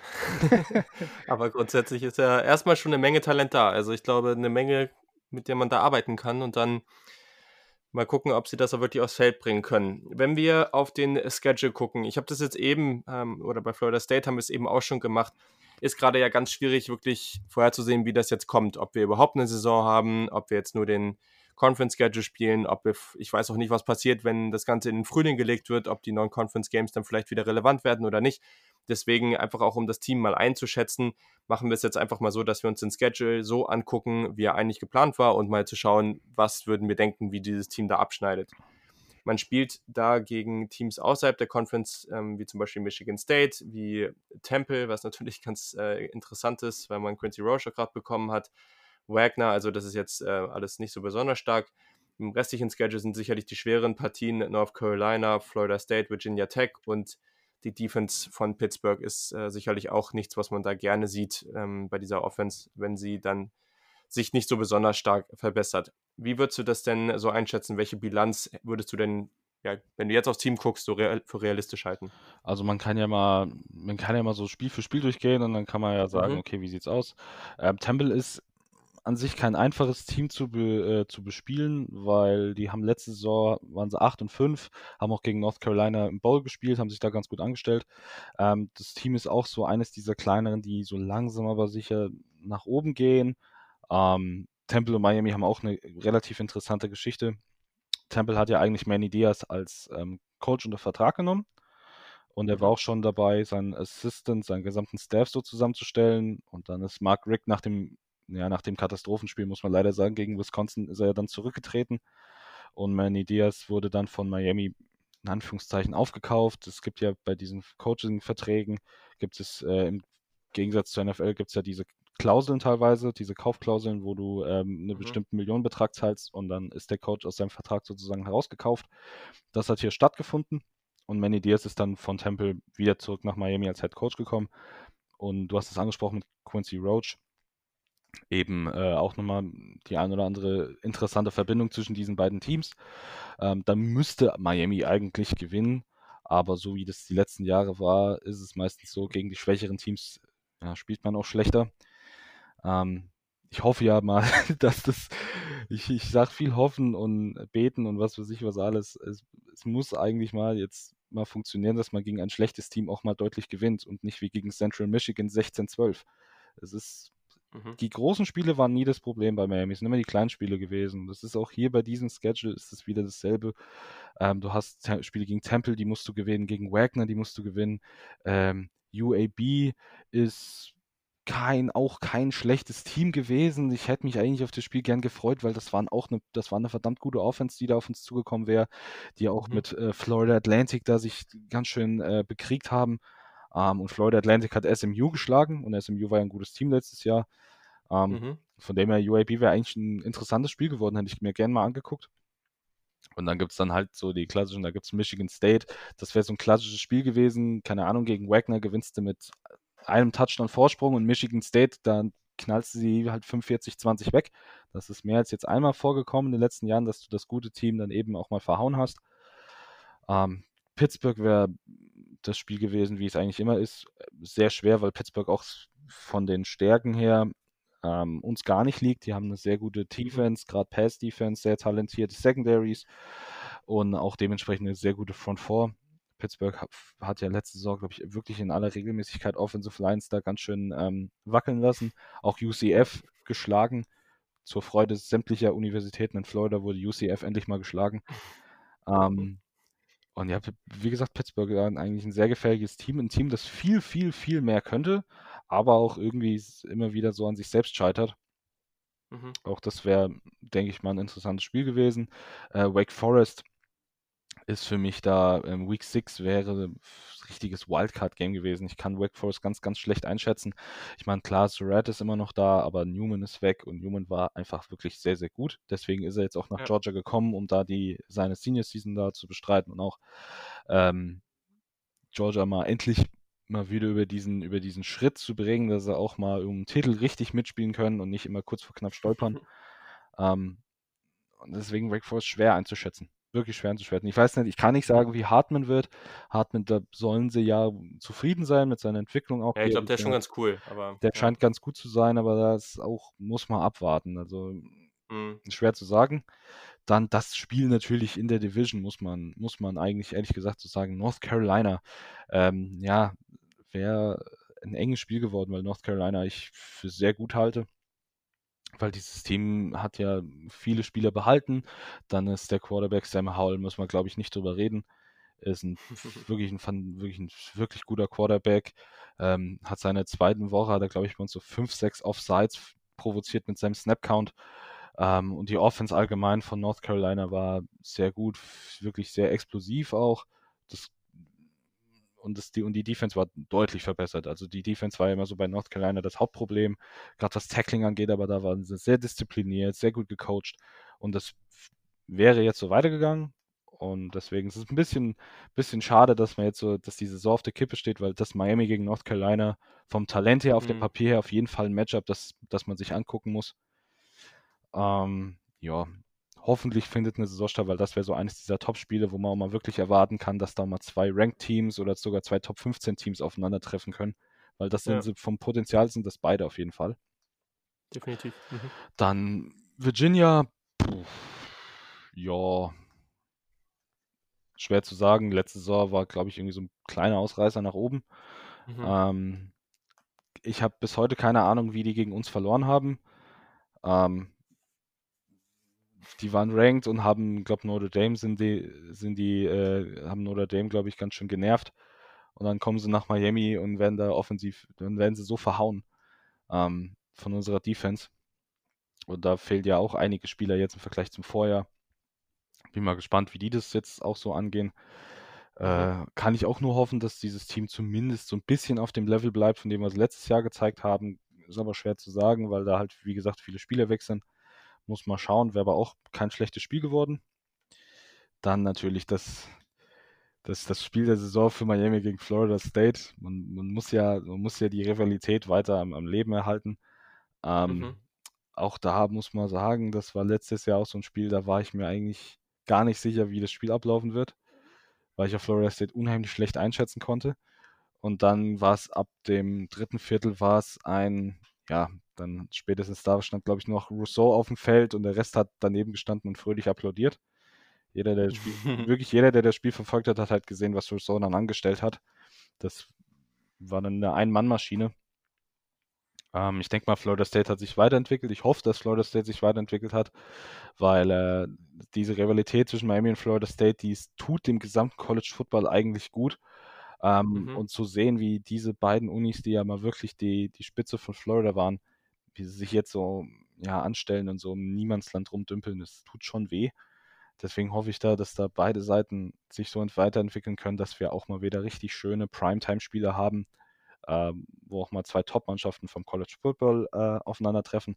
Aber hier würde ich dennoch im Moment sagen, Miami ist in ihrem Rebuild einen Schritt weiter als Florida State. Die haben den, den kompletten Umschwung jetzt wieder neu angefangen und die müssen sich jetzt wieder neu aufstellen. Und auch das Recruiting ging bei denen die letzten Jahre so ein bisschen ein. Ähm, von dem her würde ich da auch sagen, so Miami schon im Vorteil. Mhm. Äh, auch Virginia Tech wäre ein sehr interessantes Spiel geworden. Ähm, hatten einen super Saisonendspurt gehabt haben dann leider gegen Kentucky da auf eine sehr unnötige Art und Weise verloren, meiner Meinung nach. War definitiv mehr drin. Äh, Virginia Tech hat eine der Top-Secondaries äh, im College Football, werden so ein bisschen vergessen, oh, weil ja. ihr Rekord insgesamt nicht so passt, aber mit Caleb Fairley gerade, der Junge ist wirklich, wirklich gut. Und wenn die Virginia Tech Offense dann mal wieder funktioniert und mal wieder etwas besser wird, äh, dann sehe ich da auch ein sehr gutes Team. Also insge insgesamt muss ich über die Division sagen, da gibt es wirklich ein paar Teams mit, mit Pittsburgh, mit Miami, mit Virginia Tech, mit North Carolina. Das sind alles so Teams, die sind wirklich auf dem, auf dem positiven Trend. Die haben alle jetzt in den ja, letzten, ja gut, Miami jetzt mal ausgenommen, aber die haben alle doch gezeigt, dass die Entwicklung nach oben geht, dass die Kurve nach oben geht, dass sie auf einem richtigen Weg sind. Und wäre definitiv auch interessant zu sehen, wie diese zwei Teams dann aufeinander zugehen werden. Gegen äh, Georgia Tech da würde ich über das letztjährige Spiel lieber nicht reden. Das war, das war, das war oberpeinlich. Also bei einem, ich möchte keinen deutschen Georgia Tech-Fan da irgendwie jetzt äh, böse kommen oder sonst was, aber du kannst nicht gegen ein Team verlieren, das im, sich im Jahr 1 der Spread Offense nach einer Triple Option Offense befindet. Das ist war total unakzeptabel. Da waren sie auch wirklich äh, fuchsteufelswild in Miami wohl. Da wären wohl ein bisschen was geflogen, gerade von Fanseite wäre wäre jetzt wohl bitterböse zugegangen. Ähm, ja, das ist auch dieses Mal wird es kein einfaches Spiel. Gegen Georgia Tech haben wir nie gut ausgesehen, beziehungsweise haben wir es mal schwer gehabt, weil diese Triple Option uns dann nicht so ganz liegt. Das sind dann so Teams wie, wie äh, keine Ahnung, Ohio State haben sie mal gespielt, da ging bei denen gar nichts. Da brauchst du halt wirklich die dicken Jungs in der Mitte. Und Miami hat nicht zwingend diese dicken Jungs in der Mitte, sondern eher mehr so leichtere, athletischere Defensive Tackle. Mhm immer gehabt und da war Georgia Tech mit der Triple Option immer sehr schwer zu bespielen. Jetzt mit der Spread Offense, die werden natürlich besser sein. Ich würde mir aber dann noch wünschen, dass Georgia Tech ein bisschen mehr auf den Run setzt, weil das können sie ja immer noch. Run Blocking ist ja immer noch da, gerade mit diesen Pull-Elementen. Ähm, mhm. Wenn sie das ein bisschen mehr in die Offense reinkriegen, dann wird das auch ein Team sein, das sich gut weiterentwickelt. Also auch da sehe ich auf jeden Fall Potenzial nach oben. Ähm, gegen Duke will ich auch nicht so richtig drüber reden. Das wäre das letzte Spiel, da haben wir auch geführt und wir haben ein gutes Spiel gemacht und auf einmal sind wir auseinandergefallen. Äh, ja, wäre auch kein leichtes Spiel. Auch gegen Duke haben wir hier und da mal schwerere Spiele gehabt. Auch eigentlich ein Team, das immer sehr gut gecoacht ist. Das vom Talent jetzt, vom Recruiting her jetzt keine Bäume ausreißt, aber die Spieler sind relativ gut geschult, sind immer gut in ihrer Technik. Ähm, von dem her auch das Spiel wäre nicht so einfach gewesen. Es wäre ein interessanter Saisonabschluss geworden, auf jeden Fall. Ja, müssen wir jetzt halt gucken, wie der Schedule jetzt wird. Ähm, mhm. Und wie sich äh, da jetzt auch das mit Clemson und, und, Notre Dame und was weiß ich was alles, wie das äh, aufge, aufgeteilt wird. Ob man da jetzt nur äh, innerhalb der Divisions da diese Schedules macht oder ob man die Schedules wild zusammenmischt aus der gesamten ACC. Müssen wir mal abwarten. Ja, auf jeden Fall. Aber ich glaube trotzdem, wenn man auf diesen Schedule guckt, also hast du sehr interessant zusammengefasst jetzt hier, aber ich glaube trotzdem, wenn man aufs Talent von Miami guckt und auch äh, sonst hat man bei, bei Miami auch oft gedacht, okay, so viel Sinn, oder man weiß gar nicht, ob das jetzt alles so viel Sinn macht von der Zusammenstellung, aber alles, was wir jetzt ja auch mit dem Coaching, mit der Spread Offense, mit dem Spielermaterial dazu, mit ähm, Spielern wie Rousseau zum Beispiel, der ja, also ja, vielleicht der talentierteste Defensivspieler im gesamten College Football sein kann. Also von der Sache hier, wenn ich auf den Schedule gucke und aufs Talent, denke ich mir schon irgendwie, dass da mindestens neun Siege rauskommen sollten. Ähm, aber gleichzeitig ist natürlich auch wieder die Frage, man weiß nicht, was Miami da anstellt. Es aber ist wenn Miami. mal nur annähernd. Es ist Ja, Miami. eben. Es ist Miami. Eben. Du, kannst äh, letzte Saison, ich glaube, das war nee, es war nicht letzte Saison, es war 2017, da habe ich mir den Schedule durchgeguckt. Und da habe ich mit einem Freund aus Texas gesprochen, habe ich gesagt, also wenn ich mir den Schedule angucke und das Talent vom Team muss eigentlich eine 11-Win-Season rauskommen. Mm, Und dann hast du von LSU am Anfang gleich so dermaßen eine auf, auf die Nase bekommen, dass dann für den Rest der Saison schon wieder nichts mehr ging. Und so sieht es, es wären so unter dem Schedule, wie er sich jetzt präsentiert hätte, wären schon ein paar Trap-Games gewesen. Aber wenn Ja. man sich das Talent anguckt, ganz ehrlich, du könntest wirklich jedes Spiel gewinnen. Du könntest undefeated durch Ja. diesen, durch diesen Schedule durchmarschieren. Ähm, Und Mhm. jetzt ist das halt, ja, erstmal Pustekuchen. Das ist tatsächlich richtig und tatsächlich auch sehr, sehr schade. Hoffen wir, dass sich das noch einigermaßen positiv entwickelt. Ja, ich glaube, wir alle äh, durften jetzt eine Menge, Menge über Miami lernen. Sehr, sehr spannend. Und falls wir eine Saison haben, werden wir die Hurricanes dann nochmal deutlich ausführlicher betrachten. Also, vielen, vielen Dank, dass du am Start warst. Hat mich äh, sehr gefreut und war wirklich sehr, sehr spannend. Immer wieder gern. Perfekt. Und genau, dann äh, folgt ihm auf jeden Fall auf Twitter, ist auch nochmal in den Show Notes verlinkt. Und dann geht es jetzt weiter mit einem weiteren sehr, sehr spannenden Team, über das er auch eben schon kurz gesprochen hat, nämlich die North Carolina Tar Heels.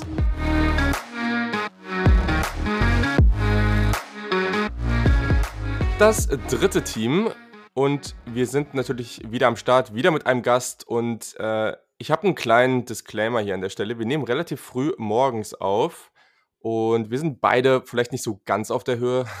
Bei mir hat irgendjemand beschlossen, mitten in der Nacht hier in der Nachbarschaft eine Stunde lang rumzuschreien und die ganze Nachbarschaft aufzuwecken.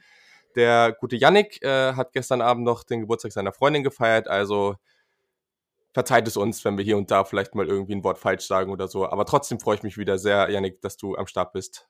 Herzlich willkommen. Guten Morgen. Vielen Dank, vielen Dank. Wir geben uns Mühe. Ich freue mich auch. Ähm, ich denke, dass wir das trotzdem gut hinbekommen und ähm, unsere Notizen ja zum Glück nicht, nicht geschlafen haben. Das ist tatsächlich richtig. Die sind in Topform, hoffen wir doch. Und ja, wir haben nämlich auch ein wunderbares Team, über das wir sprechen. Das war, glaube ich, schon lange geplant, dass ich auf jeden Fall mit dir über dieses eine Team spreche, denn es sind die North Carolina Tar Heels. Eines der, ja, ich würde schon sagen, spannenden oder spannendsten Teams im gesamten College Football. Das, was da gerade passiert, gerade im Recruiting, auch auf dem Feld, gerade auch auf der Quarterback-Position, das ist sehr, sehr interessant. Und deswegen starten wir doch mal gleich. Einfach wieder der kurze Überblick über das Team. Die North Carolina Tides sind in Chapel Hill, North Carolina. Ähm, die Farben so ein hellblau und weiß. Die Conference ist die ACC Coastal, das Stadium, das Stadium, Stadion, wie auch immer, ist das Keenan Mo Memorial Stadium mit 50.500 Zuschauern. Der Head Coach ist Mac Brown, kennt vielleicht noch der eine oder andere, also ist eine ganz, ganz äh, spannende Persönlichkeit, der ja auch bei Texas ganz, ganz viel Erfolg hatte. Mm. Und äh, ja, dann haben wir eine Spread in der Offense und in der Defense. Ich weiß gar nicht, was da genau geplant ist. Können wir ja gleich nochmal ein bisschen drüber sprechen, aber ich glaube, das könnte sich am Ende auch in so eine 3-3-5 oder sowas entwickeln. Also ist auf jeden Fall, glaube ich, ganz interessant.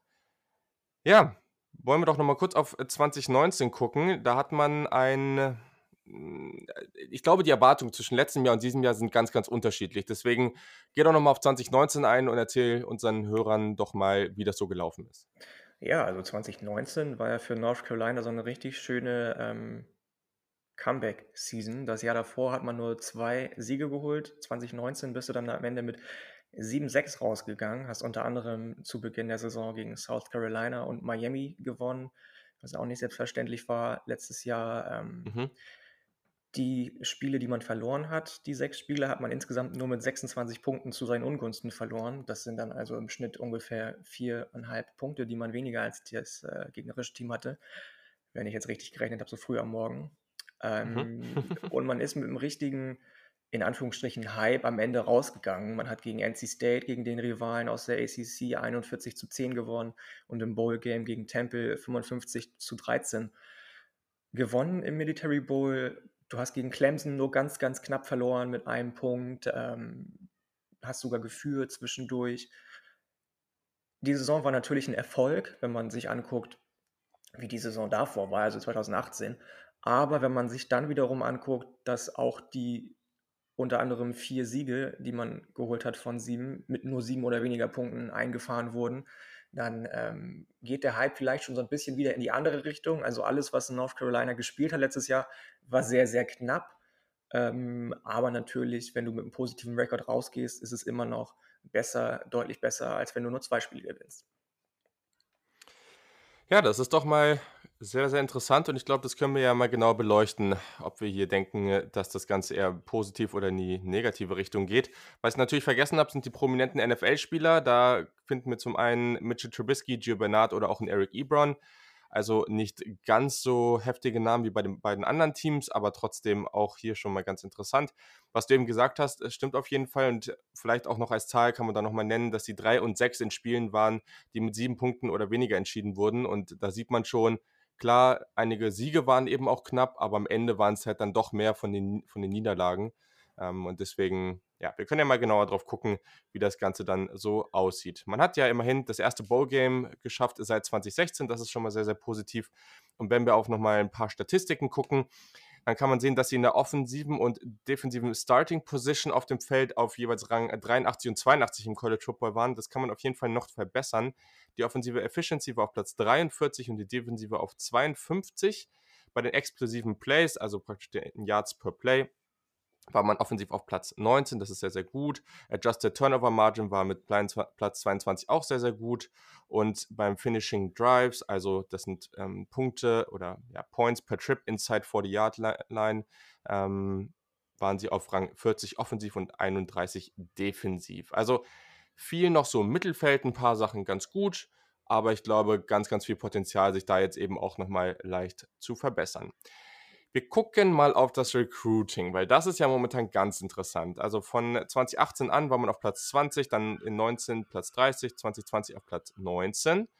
Und momentan, ich kann jetzt auch nochmal gucken, weil ich habe das vor ein paar Tagen schon aufgeschrieben, steht man ja wirklich hervorragend da im Recruiting. Also das ist ganz, ganz toll, was man da macht. Das ist natürlich auch nochmal interessant, ähm, was da jetzt gerade passiert in, in Bezug auf einen gewissen Cornerback, über den wir gleich noch sprechen.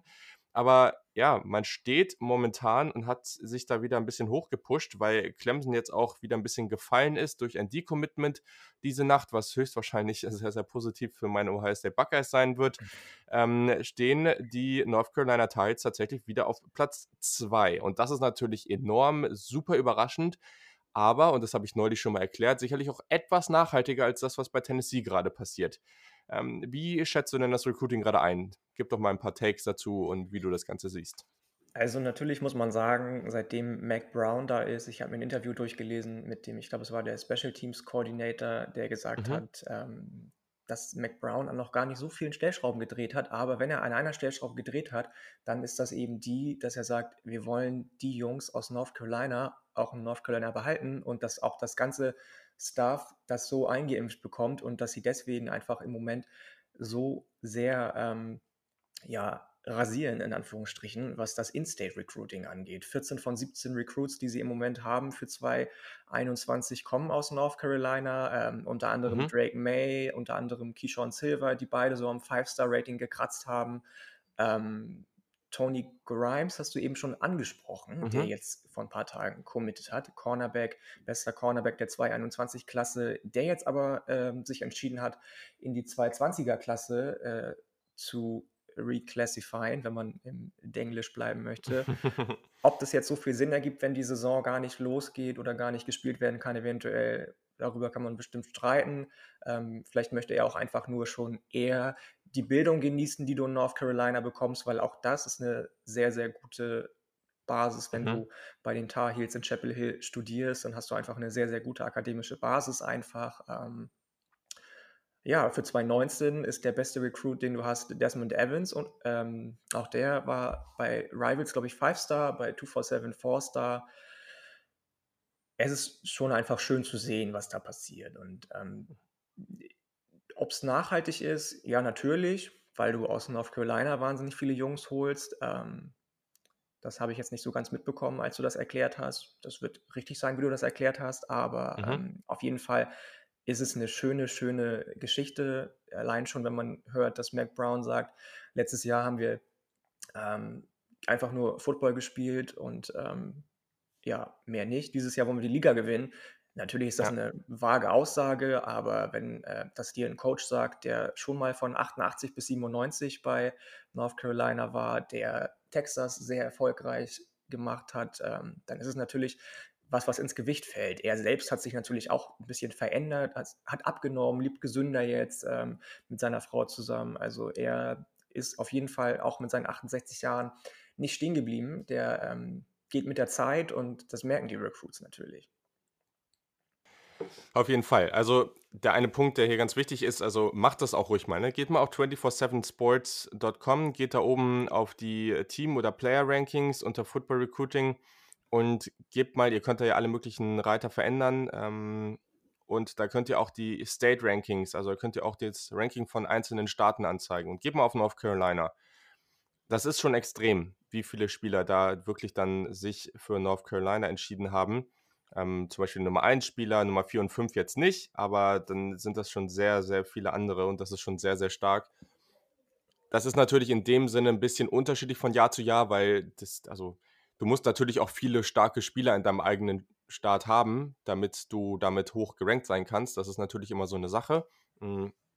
Und das ist, äh, wenn du jetzt nicht gerade in Kalifornien, Texas, Florida oder Georgia bist, dann ist das auch nicht immer so einfach. Es gibt Jahre, die sind besser, es gibt Jahre, die sind schlechter.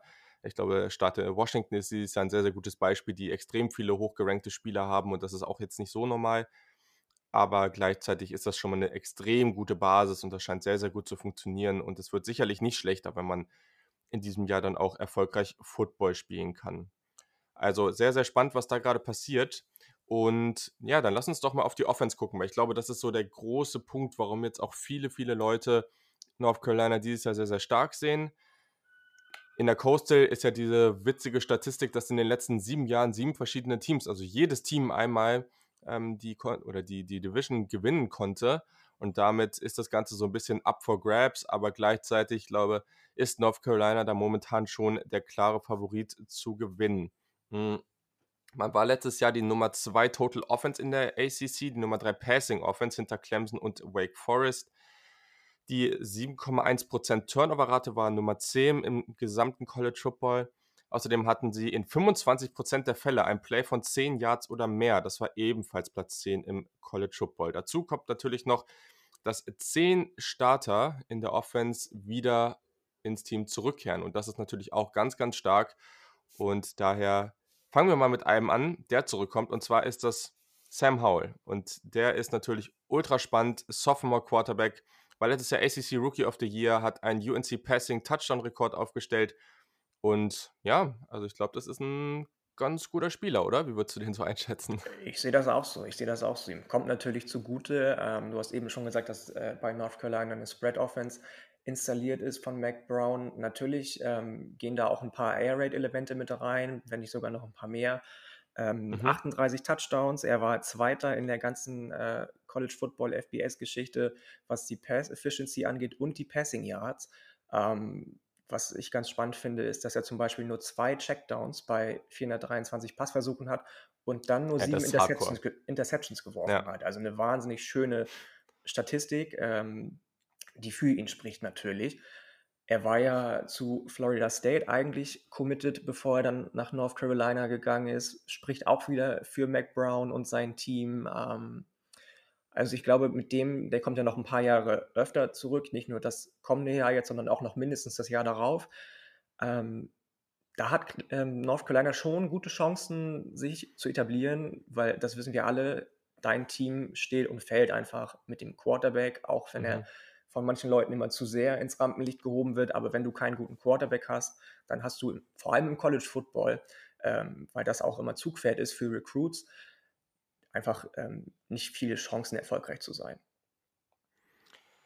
Ja, da gehe ich auf jeden Fall mit. Und also von den, es gibt ja die verschiedensten Rankings von Magazinen, von College Football Twitter-Accounts und so. Und eigentlich war Sam Howell da in den Quarterback-Rankings im gesamten College Football, nicht nur in der ACC, eigentlich immer in der Top 5 zu sehen und teilweise habe ich ihn sogar auf Platz 2 gesehen.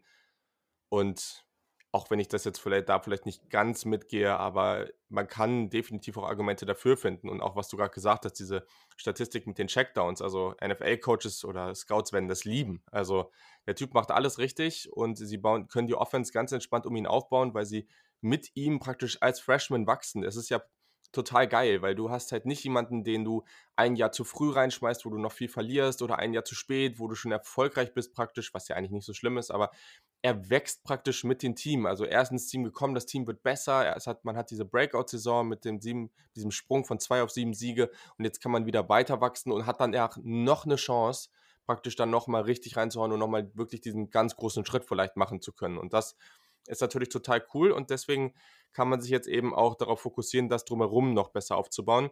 Noch ganz kurz, man hat etwas mehr Tiefe auf der Quarterback-Position jetzt. Das ist ganz, ganz positiv und deswegen könnte man ihn vielleicht auch mehr als Runner sehen.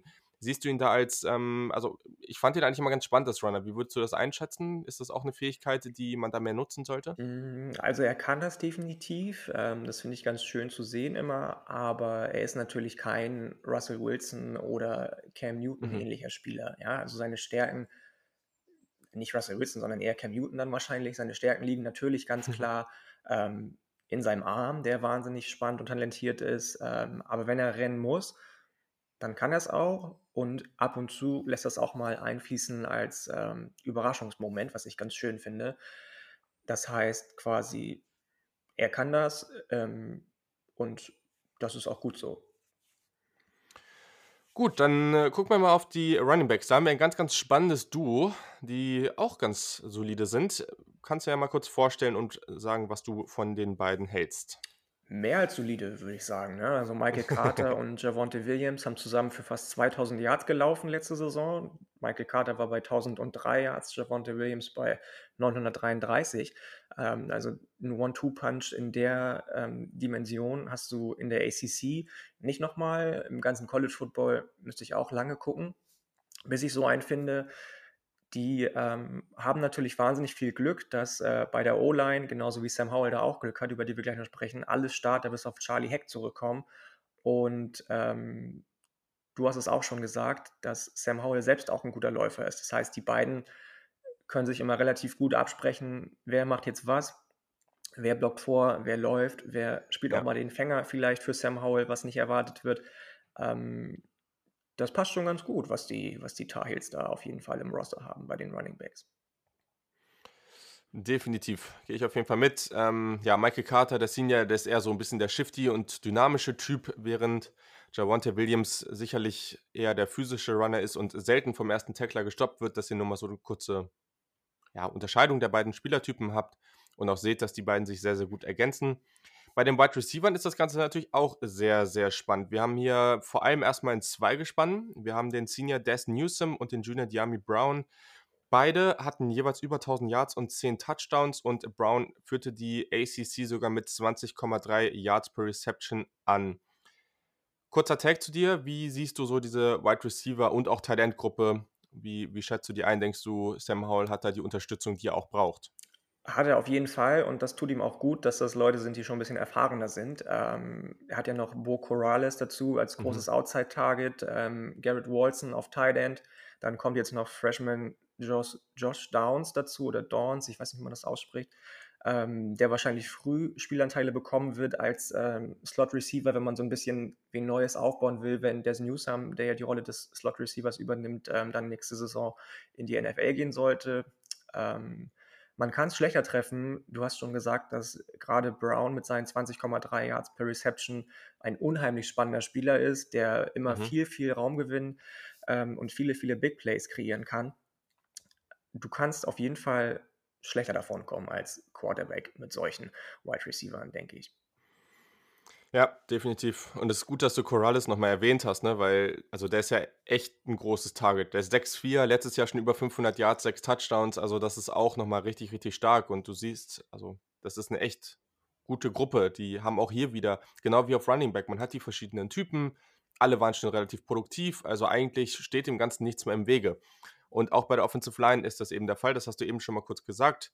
Left Tackle Charlie Heck wurde in der vierten Runde von den Houston Texans gedraftet und der Rest kommt wieder. Also also eigentlich, wenn wir auf die gesamte Offense gucken, steht dem Ganzen nichts im Wege. Also es ist, sie können sich eigentlich nur selber schlagen oder selber davon abhalten, wirklich den nächsten Schritt zu machen. Oder siehst du irgendeinen Aspekt, der sie oder wo du jetzt kritisch sein könntest?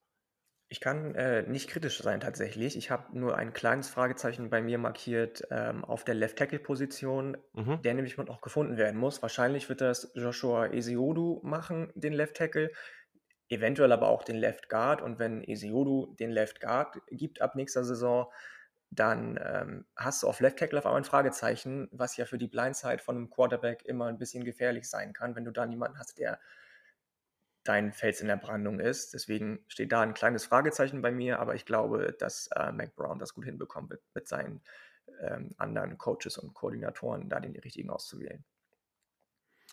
Okay, dann gehen wir mal in die Defense. Die war die Nummer 6 Total Defense letztes Jahr, Nummer 4 in Scoring, Nummer 7 gegen den Run und den Pass. Also da merkt ihr, es geht noch ein bisschen besser.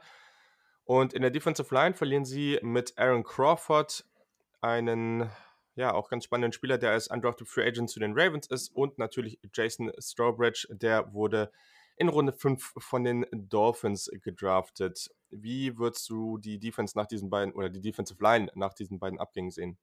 Mm, das ist die Gruppe, bei der ich mir das größte Aber markiert habe. Du hast natürlich äh, die Fox-Brüder, die ähm, für North Carolina spielen. Tomon Fox hat letzte Saison 6,5 Sacks geholt. Sein Bruder Tomari Fox und auch Jalil Taylor sind vielversprechende ähm, Sophomores bzw. Redshirt Sophomores, die in der nächsten Saison eingreifen werden. Ich habe eben schon kurz Desmond Evans angesprochen, der mhm. als Defensive End wahrscheinlich spielen wird. Noch ist ungewiss, wer wirklich den Workload von Strawbridge und Crawford ersetzen wird und überhaupt kann. Deswegen bin ich bei der D-Line, wenn überhaupt, vorsichtig optimistisch. Okay.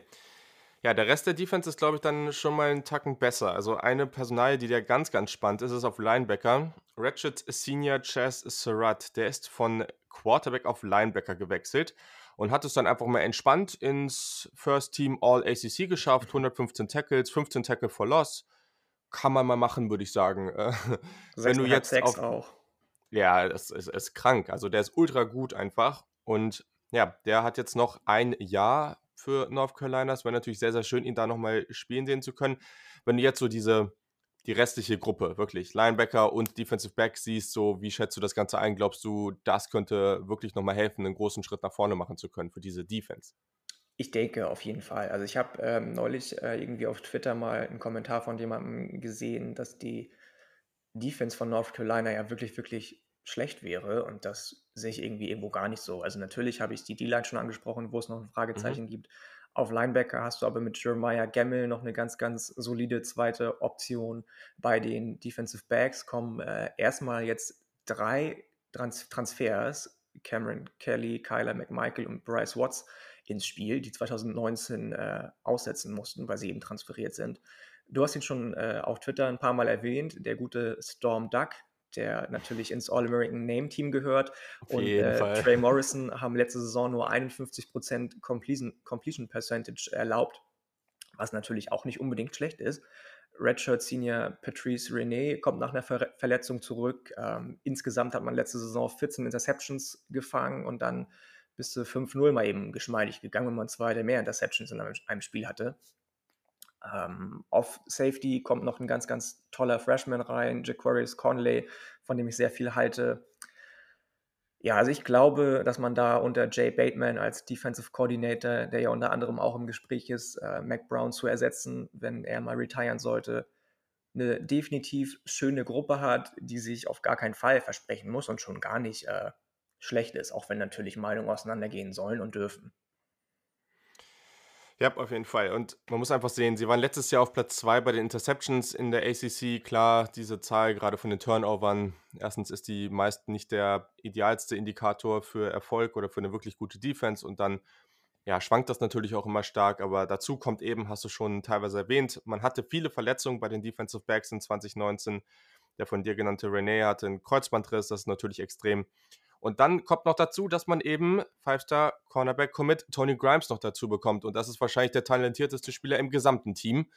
Vielleicht äh, auf einem Level mit Sam Howell, keine Ahnung. aber wenn du einfach so drauf guckst, wo er auch gerankt war und so weiter, das ist ein ultra talentierter Spieler und ich glaube, am Ende ist natürlich nice für den, dass der schon nach drei Jahren die Highschool abgeschlossen hat. Der kommt jetzt schon an die Uni, ist natürlich auch eine Möglichkeit für ihn, noch ein Jahr früher in die NFL zu wechseln und so weiter. Aber ich glaube, der kann auch ab Jahr 1 definitiv Impact haben. Ich denke so. auch, wenn man seine Physis ja. sich alleine mal anguckt, das ist, ja. der ist schon, eigentlich ist er schon NFL fertig, was die Physis angeht. Das ist Wahnsinn. Definitiv. So, wir machen es hier genauso wie vorher auch. Höchstwahrscheinlich wird es kein Non-Conference-Schedule geben, aber wir gucken trotzdem das Ganze an, weil das ist hier tatsächlich auch sehr, sehr spannend und etwas schade, dass wir, oder wenn wir diesen Schedule so wirklich nicht sehen werden. Hm. Man hat sich erstmal schön zu Beginn der Saison UCF und Auburn gescheduled, was natürlich erstmal ein schönes Brett ist und da würde man sehr, sehr schön sehen, wie gut Sam Hall wirklich drauf ist. Dann hat man als weitere schwere Spiele sicherlich in der Mitte der Saison noch Virginia Tech und Miami. Am Ende sind das dann vielleicht so Teams wie so Pittsburgh. Ja, und der Rest ist jetzt wirklich nicht so nennenswert, würde ich mal sagen. Also, du kannst mich gerne vom Gegenteil überzeugen, aber erstens sehe ich nicht, dass man krasser Außenseiter gegen irgendein Team hier ist. Also, ich glaube, gegen Miami könnte es natürlich eine knappe Geschichte werden. Wir haben eben schon darüber geredet, wie talentiert dieses Team eigentlich ist. Ist halt die Frage, ob sie das auf die Straße bringen können. Und dann gegen Auburn äh, natürlich auch nicht einfach und hängt viel von Bo Nix ab. Aber also in diesem Sketches könnte ich easy 10 Siege für North Carolina sehen? Ähm, ich sehe das ganz ähnlich. Ähm, das ist wie immer witzig, dass du die exakt gleichen Spiele dir rauspickst, wie ich sie mir aufschreibe. Das haben wir schon ein paar Mal erlebt jetzt, glaube ich. Äh, ja. Natürlich haben wir erst Ende Juli die Entscheidung, ob es überhaupt einen Non-Conference-Schedule geben wird. Wahrscheinlich wird es den nicht geben. Die ACC und gerade auch die SEC lassen sich da, sich da sehr viel Zeit, weil da natürlich viel Fernsehgeld dran hängt und dann bei vielen großen Unis natürlich auch viele andere Sportarten, viel anderes, mhm. was die Uni überhaupt äh, finanziert über den Football und deswegen zögern sie das, glaube ich, so lange wie es eben geht, hinaus, weil da natürlich auch Verträge gebrochen werden müssten. Ähm, aber gegen UCF und Auburn ähm, war ich tatsächlich bei 1-1 zu Beginn der Saison, weil Auburn, auch wenn sie viel ersetzen müssen, irgendwie für mich immer noch so ein Team ist, ähm, die musst du erstmal schlagen. So, und das geht wahrscheinlich vielen Teams so, die gegen Auburn spielen. Auburn ist auch nie nicht Favorit, würde ich persönlich behaupten. Ähm, mhm. UCF sehe ich tatsächlich einen Sieg für, für North Carolina, auch wenn das in Florida stattfindet, das Spiel. Ähm, wenn man da 1-1 rausgeht, bist du schon, glaube ich, deutlich optimistischer, als wenn du 0-2 da rausgehst, was ich nicht glaube. Ja. Woche 6 gegen Virginia Tech ähm, habe ich mir als eventuelle Niederlage auf genauso wie gegen Miami. Also ich bin am Ende bei 9-3, weil ich äh, glaube, dass Miami dann doch nochmal einen Ticken weiter schon ist als ähm, North Carolina, auch wenn sich über das Talentlevel streiten lässt. Ich weiß nicht, inwieweit ihr darüber gesprochen habt, aber für mich ist North Carolina das talentiertere Team und Virginia Tech ist eben auch einfach ein eins der spannendsten Teams im Moment im College Football, finde ich zumindest. Und ähm, eben auch mhm. deutlich erfahrener als North Carolina und deswegen war ich am Ende bei 9-3. Ja, ich meine, ich habe äh, für mich jetzt einfach auch mal gesagt, aus diesen ersten beiden Spielen jeweils ein Sieg, aus Virginia Tech und Miami jeweils ein Sieg und dann kommst du halt immer noch auf 10. Das ist halt heftig, mhm. ne? Und mhm. wenn du jetzt wirklich in diesem Sophomore-Jahr von Sam Howell diesen Sprung auf 10 Siege machst, dann ja, das läuft. Also klar verlierst du nächstes Jahr auch gerade zum Beispiel auf Wide Receiver, ähm, auf Running Back ein paar Leute, aber mit dem Recruiting und so weiter wird man da auch ordentlich nachladen. Und deswegen mache ich mir da eigentlich relativ wenig Sorgen um die Tar Heels. Also du hast es jetzt schon mal kurz angedeutet, vielleicht jetzt zum Abschluss dieser Ausgabe, wir haben UNC besprochen, wir haben Miami besprochen, wir haben FSU besprochen. Wenn du die drei Teams ranken würdest, wie würdest du die denn ranken? Ähm, das ist eine ganz, ganz spannende Frage. Auch wenn ich äh, finde, dass Miami ein Stück weiter ist, finde ich deren Schedule ein bisschen schwerer als den von mhm. North Carolina. Wenn man alleine danach geht, wie stark das Team ist, würde ich Miami an 1 sehen. Weil ich aber auch den Schedule mit einbeziehen möchte, ähm, sehe ich tatsächlich North Carolina an 1, Miami an 2 und FSU an 3. Nichts Neues bei uns. Wir haben mal wieder das gleiche Ranking. aber das äh, kennen wir ja bereits. Okidoki, ja, dann haben wir hier über drei sehr, sehr spannende Teams gesprochen. Vielen Dank dir, Yannick, dass du dir heute schon so früh am Morgen die Zeit genommen hast. Sehr gerne. Danke, dass ich wieder Teil sein durfte. Ähm, ich habe ja heute das erste Mal mein neues Mikro ausprobiert. Ich weiß nicht, ob man es hört, ob es ein Unterschied ist. Keine Ahnung. Doch. Wir werden es sehen. Ähm, ich freue mich auch jedes Mal, wenn ich Teil sein darf. Vielen Dank. Doch, doch, ich finde, das hört man auf jeden Fall und äh, ja, ist auf jeden Fall immer sehr, sehr spaßig, mit dir über College Football sprechen zu dürfen. Natürlich auch vielen Dank nochmal an die anderen beiden Jungs und ihr findet alle Twitter-Handles, auch natürlich von Yannick ähm, und von den an beiden anderen, natürlich in den Show Notes. Folgt den auf jeden Fall. Damit tut ihr auf jeden Fall nur was Richtiges. So, ich weiß, der Podcast ist schon sehr, sehr lang. Gebt mir auch gerne mal Feedback dazu. Jetzt dadurch, dass die College Football Saison höchstwahrscheinlich ein bisschen nach hinten geschoben wird oder davon gehen wir erstmal aus. Wir wissen ja gar nicht, was passiert, aber mit hoher Wahrscheinlichkeit nach hinten geschoben wird, entzerre ich das Ganze jetzt wieder und mache momentan eher mal so alle fünf bis sieben Tage eine, eine Podcast-Folge. Also damit habt ihr dann immer fast eine Woche Zeit, ich mache das jetzt am Ende hier mal wieder mit dem NFL Draft Segment. Die meisten von euch, oder es gibt ja viele, die das auch sehr, sehr mögen, gebt mir auch gerne mal Feedback, ob euch die Folgen dann zu lang werden. Dann muss ich mal gucken, ob man das Ganze vielleicht auch trennt und ich einfach nur dann vielleicht zwei Ausgaben die Woche mache, eine College Football, eine NFL Draft. Das könnt ihr mir mal gerne feedbacken und dann würde ich mich sehr darüber freuen. Also, weiter geht's mit dem NFL Draft Segment.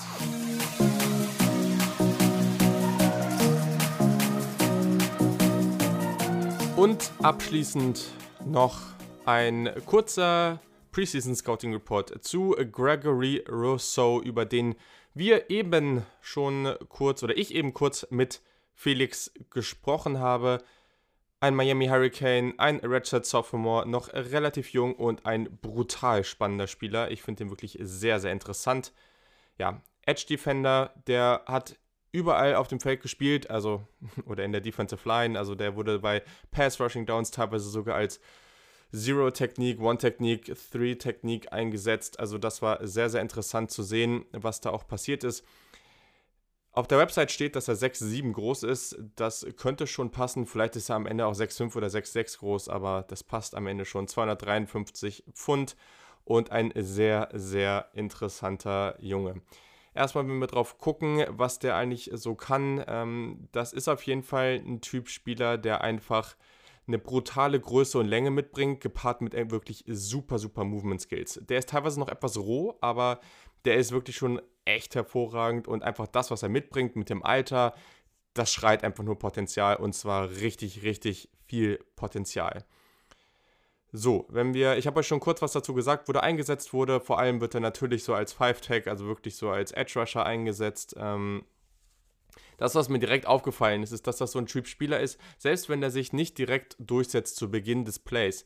Wenn der Quarterback improvisiert, wenn der aus dem Play ausbricht, vor allem über seine Seite, scrambled, also selber laufen will oder sich Zeit verschaffen will und über die, er steht zum Beispiel als linker Edge Rusher da und der Quarterback versucht dann eben über die rechte Seite, also über seine Seite auszubrechen, das ist praktisch unmöglich gegen ihn. Also erstens spielt er bis zum Ende des Downs und dann mit seinen langen Armen. Er hat ultra lange Arme, hat immer Leverage und, und, und schafft es da eben auch, sich in guter Position zu befinden gegen seinen, ähm, gegen seinen Blocker. Und dann macht er es eben wirklich sehr, sehr gut, dass er den Quarterback mit seinen langen Armen, mit seiner tollen Reichweite, mit seinem tollen Speed sich dann schnappt. Das gibt es so häufig auf Tape und das ist so beeindruckend. Das macht er richtig gut. Also auch als, auch wenn ein Running Back wirklich über seine Seite kommt und über die, einfach durch die Gap läuft, die neben ihm ist. Er kann auch schon einen Meter an ihm vorbei sein. Der springt auch nochmal nach hinten und schnappt sich den, weil er einfach so eine enorme Reichweite hat. Zweiter Punkt, der natürlich ganz, ganz wichtig ist für einen Edge Rusher, ist Band- und Hip-Flexibility, also wirklich diesen, diese Edge Rusher-Fähigkeiten, das, was wir von dem Von Miller und Co. so gut kennen. Und man muss sagen, er arbeitet sehr viel nach Inside, also nach innen. Und hat bisher noch nicht so viele Chancen bekommen oder sich die Chancen gegeben, seinen Band wirklich zu zeigen. Also das ist etwas, das würde ich sehr, sehr gerne noch mehr von ihm sehen, wenn er das noch regelmäßig bringt. So einen richtig guten Speedrush über Außen mit richtig viel Band. Wenn er das im nächsten Jahr noch zu seinem Arsenal hinzufügen kann, dann wäre das wirklich richtig, richtig stark. Coverage Skills, also der hat die athletischen Movement Skills, um in Coverage zu gehen und dort auch vielseitig eingesetzt zu werden. Allerdings eher aus so einer Edge Linebacker Hybridrolle. Also es ist jetzt kein Typ Spieler wie ein Isaiah Simmons, der so ein Safety ähm, ist oder so. Sowas jetzt definitiv nicht. der kann auch mal in Coverage zu finden sein. Der hat auch die Athletik, um dann teilweise mithalten zu können. Nicht mit jedem Receiver, aber mit dem einen oder anderen. Man sieht ihm aber dann auch an, dass er jetzt, also es gab einige Snaps, wo er dann auch mal wirklich das Feld mit runter ist und man sieht ihm da auch an, dass er sich da jetzt nicht hundertprozentig zu Hause fühlt. Also der hatte auch meine Probleme, den Ball zu finden. Das ist alles nicht ideal, aber man muss halt immer wieder im Hinterkopf behalten, das ist halt eigentlich ein Edge Rusher und dementsprechend, ja, ist die Frage, wie viel man das wirklich auf NFL-Niveau sehen wird. Hm. Wenn wir auf seine Antizipation und auch diese Reaktionsskills gucken, der hat sehr, sehr gute Change of Direction, der hat super Reaktionsskills, der kann natürlich durch seine Länge und die Reaktion auch einfach mal ja, wenn er irgendwo falsch antizipiert oder irgendwie falsch, ähm, seine Instinkte ihn falsch lenken, dann sowas mal gut machen. Also das sieht man relativ häufig, dass er vielleicht auch mal bei einem Misdirection Play, das ist etwas, das kann er wirklich noch verbessern. Misdirection Plays, Option Plays und all diese Geschichten, die funktionieren bei ihm schon sehr, sehr gut und er läuft da auch mal in die falsche Richtung. Aber er kann das halt auch teilweise wieder gut machen und da helfen ihm halt seine Maße und das können andere einfach nicht. Also diese Maße sind einfach unglaublich selten. Das ist ganz, ganz stark. Wenn wir auf seine Pass-Rush-Moves gucken und auch diese Fähigkeiten in sein, seine Handfähigkeiten, also ist immer schwer zu übersetzen, dieses Hand-to-Hand-Combat, Hand-to-Hand-Combat, ähm, wie man es im, im, amerikanischen Scouting-Jargon, würde ich es jetzt mal nennen, ähm, sieht, der hat natürlich ständig Leverage durch seine langen Arme. Das hilft natürlich, weil klar hat man viele Offensive Tackles, die auch recht groß sind, auch oft lange Arme haben, aber so lange Arme. Ich bin mal gespannt, was da am Ende wirklich bei den Measurements rauskommt. Aber ich kann mir kaum vorstellen, dass es da viele Spieler gibt, die, die da wirklich länger als er sind. Er arbeitet momentan noch mehr mit Pre-Contact Moves, also mit so einer Art Stutter-Step oder mit so einer Körpertäuschung, bevor er wirklich Kontakt mit dem Spieler aufnimmt er nutzt noch relativ wenig wirkliche Pass-Rush-Moves. Also er verlässt sich da wirklich viel auf das Leverage durch seine Arme, aber dass er da so richtig gute Moves hat, durch die er auch wirklich früh im Down gewinnt. Also das, was wir von dem Chase Young wirklich regelmäßig gesehen haben, dass er wirklich fast in jedem Play einfach sofort im Down gewinnt und dann geht es eigentlich nur noch darum, ob der Quarterback schnell genug den Ball los wird.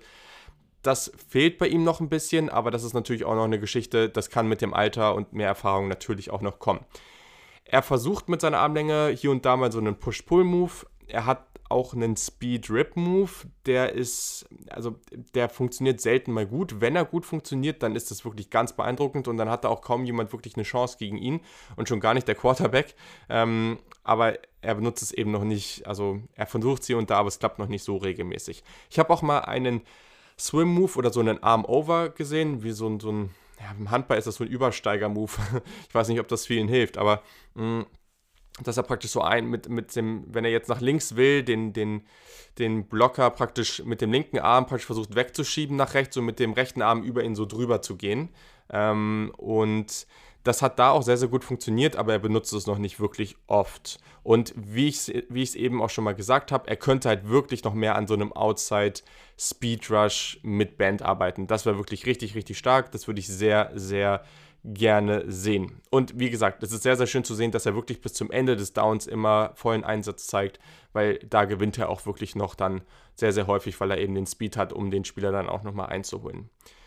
Genau, ähm, athletisches Profil und auch so die Measurements, ähm, das ist natürlich sehr, sehr gut. Der Speed ist überdurchschnittlich, der Burst ist wirklich hervorragend, also das ist sehr, sehr stark.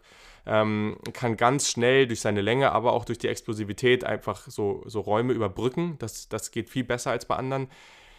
Der Closing Speed, also wenn er vom Quarterback ist, ist also wirklich unreal. Also das ist, das habe ich, ich glaube, ich habe das noch nie so stark gesehen. Also wenn er wirklich, es gab auch, glaube ich, einen Move gegen Florida State, wo er dann direkt, also ich glaube, er war als Zero-Technik oder One-Technik aufgestellt, Passing Down und er ist mit so einem Swim-Move oder ich glaube, es war so ein, mehr so ein Rip-Move, ist er an seinem ähm, Kontrahenten da, an seinem Blocker vorbeigekommen und dann war mit freiem Blick auf den, auf den Quarterback und einfach diese Länge, wie er sich auf den Quarterback stürzt mit dieser Explosivität, das ist, es ist ultra heftig. Also es ist so, so stark und das liebe ich an seinem Spiel. Also der Closing Speed ist absolute Elite.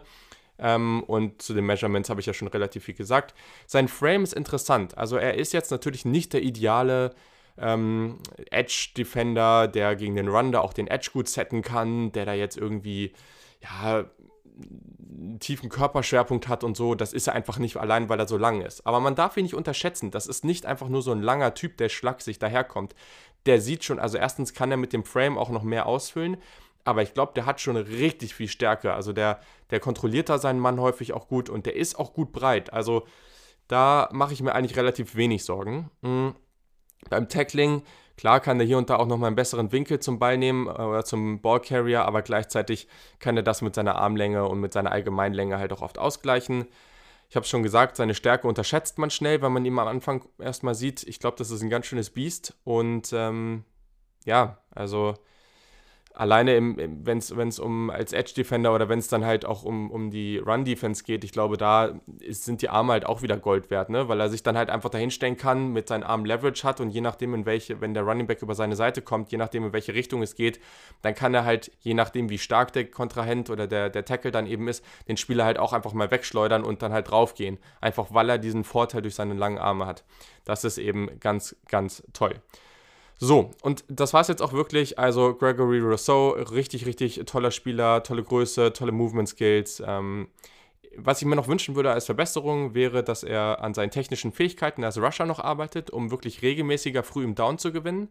Der dominiert teilweise, aber teilweise, wenn es einfach wirklich um den reinen Pass-Rush im, im, zu Beginn des Downs geht, taucht er auch mal ein bisschen ab und gewinnt dann mehr durch Effort oder später im Down. Da würde ich gerne noch mehr sehen.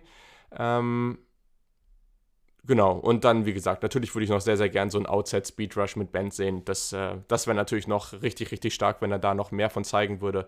Und dann hätten wir hier ein absolut hervorragendes Edge Rusher Prospect. Ich glaube, das letzte Jahr wird, oder wenn es noch ein Jahr gibt, dann wird es noch wird das noch einiges darüber aussagen, wo er gezogen wird. Ich kann mir gerade nicht vorstellen, dass er aus der ersten Runde fällt, aber es kann halt wirklich sein, dass wenn er jetzt nicht wirklich viel Verbesserung zeigt, dass er vielleicht so Top 15, Top 20 geht, wenn der aber noch ein, zwei Sachen draufpackt und nochmal so ein richtig, richtig dominantes Jahr hat, ähm, nochmal diese 15 bis 20 Sacks raushaut, was natürlich wirklich viel ist, aber einfach ein dominanter Passwasher ist und einfach noch ein bisschen Tacken draufpackt, dann können wir hier am Ende easy von einem Top 5 bis Top 3 Pick reden und das würde mich überhaupt nicht überraschen.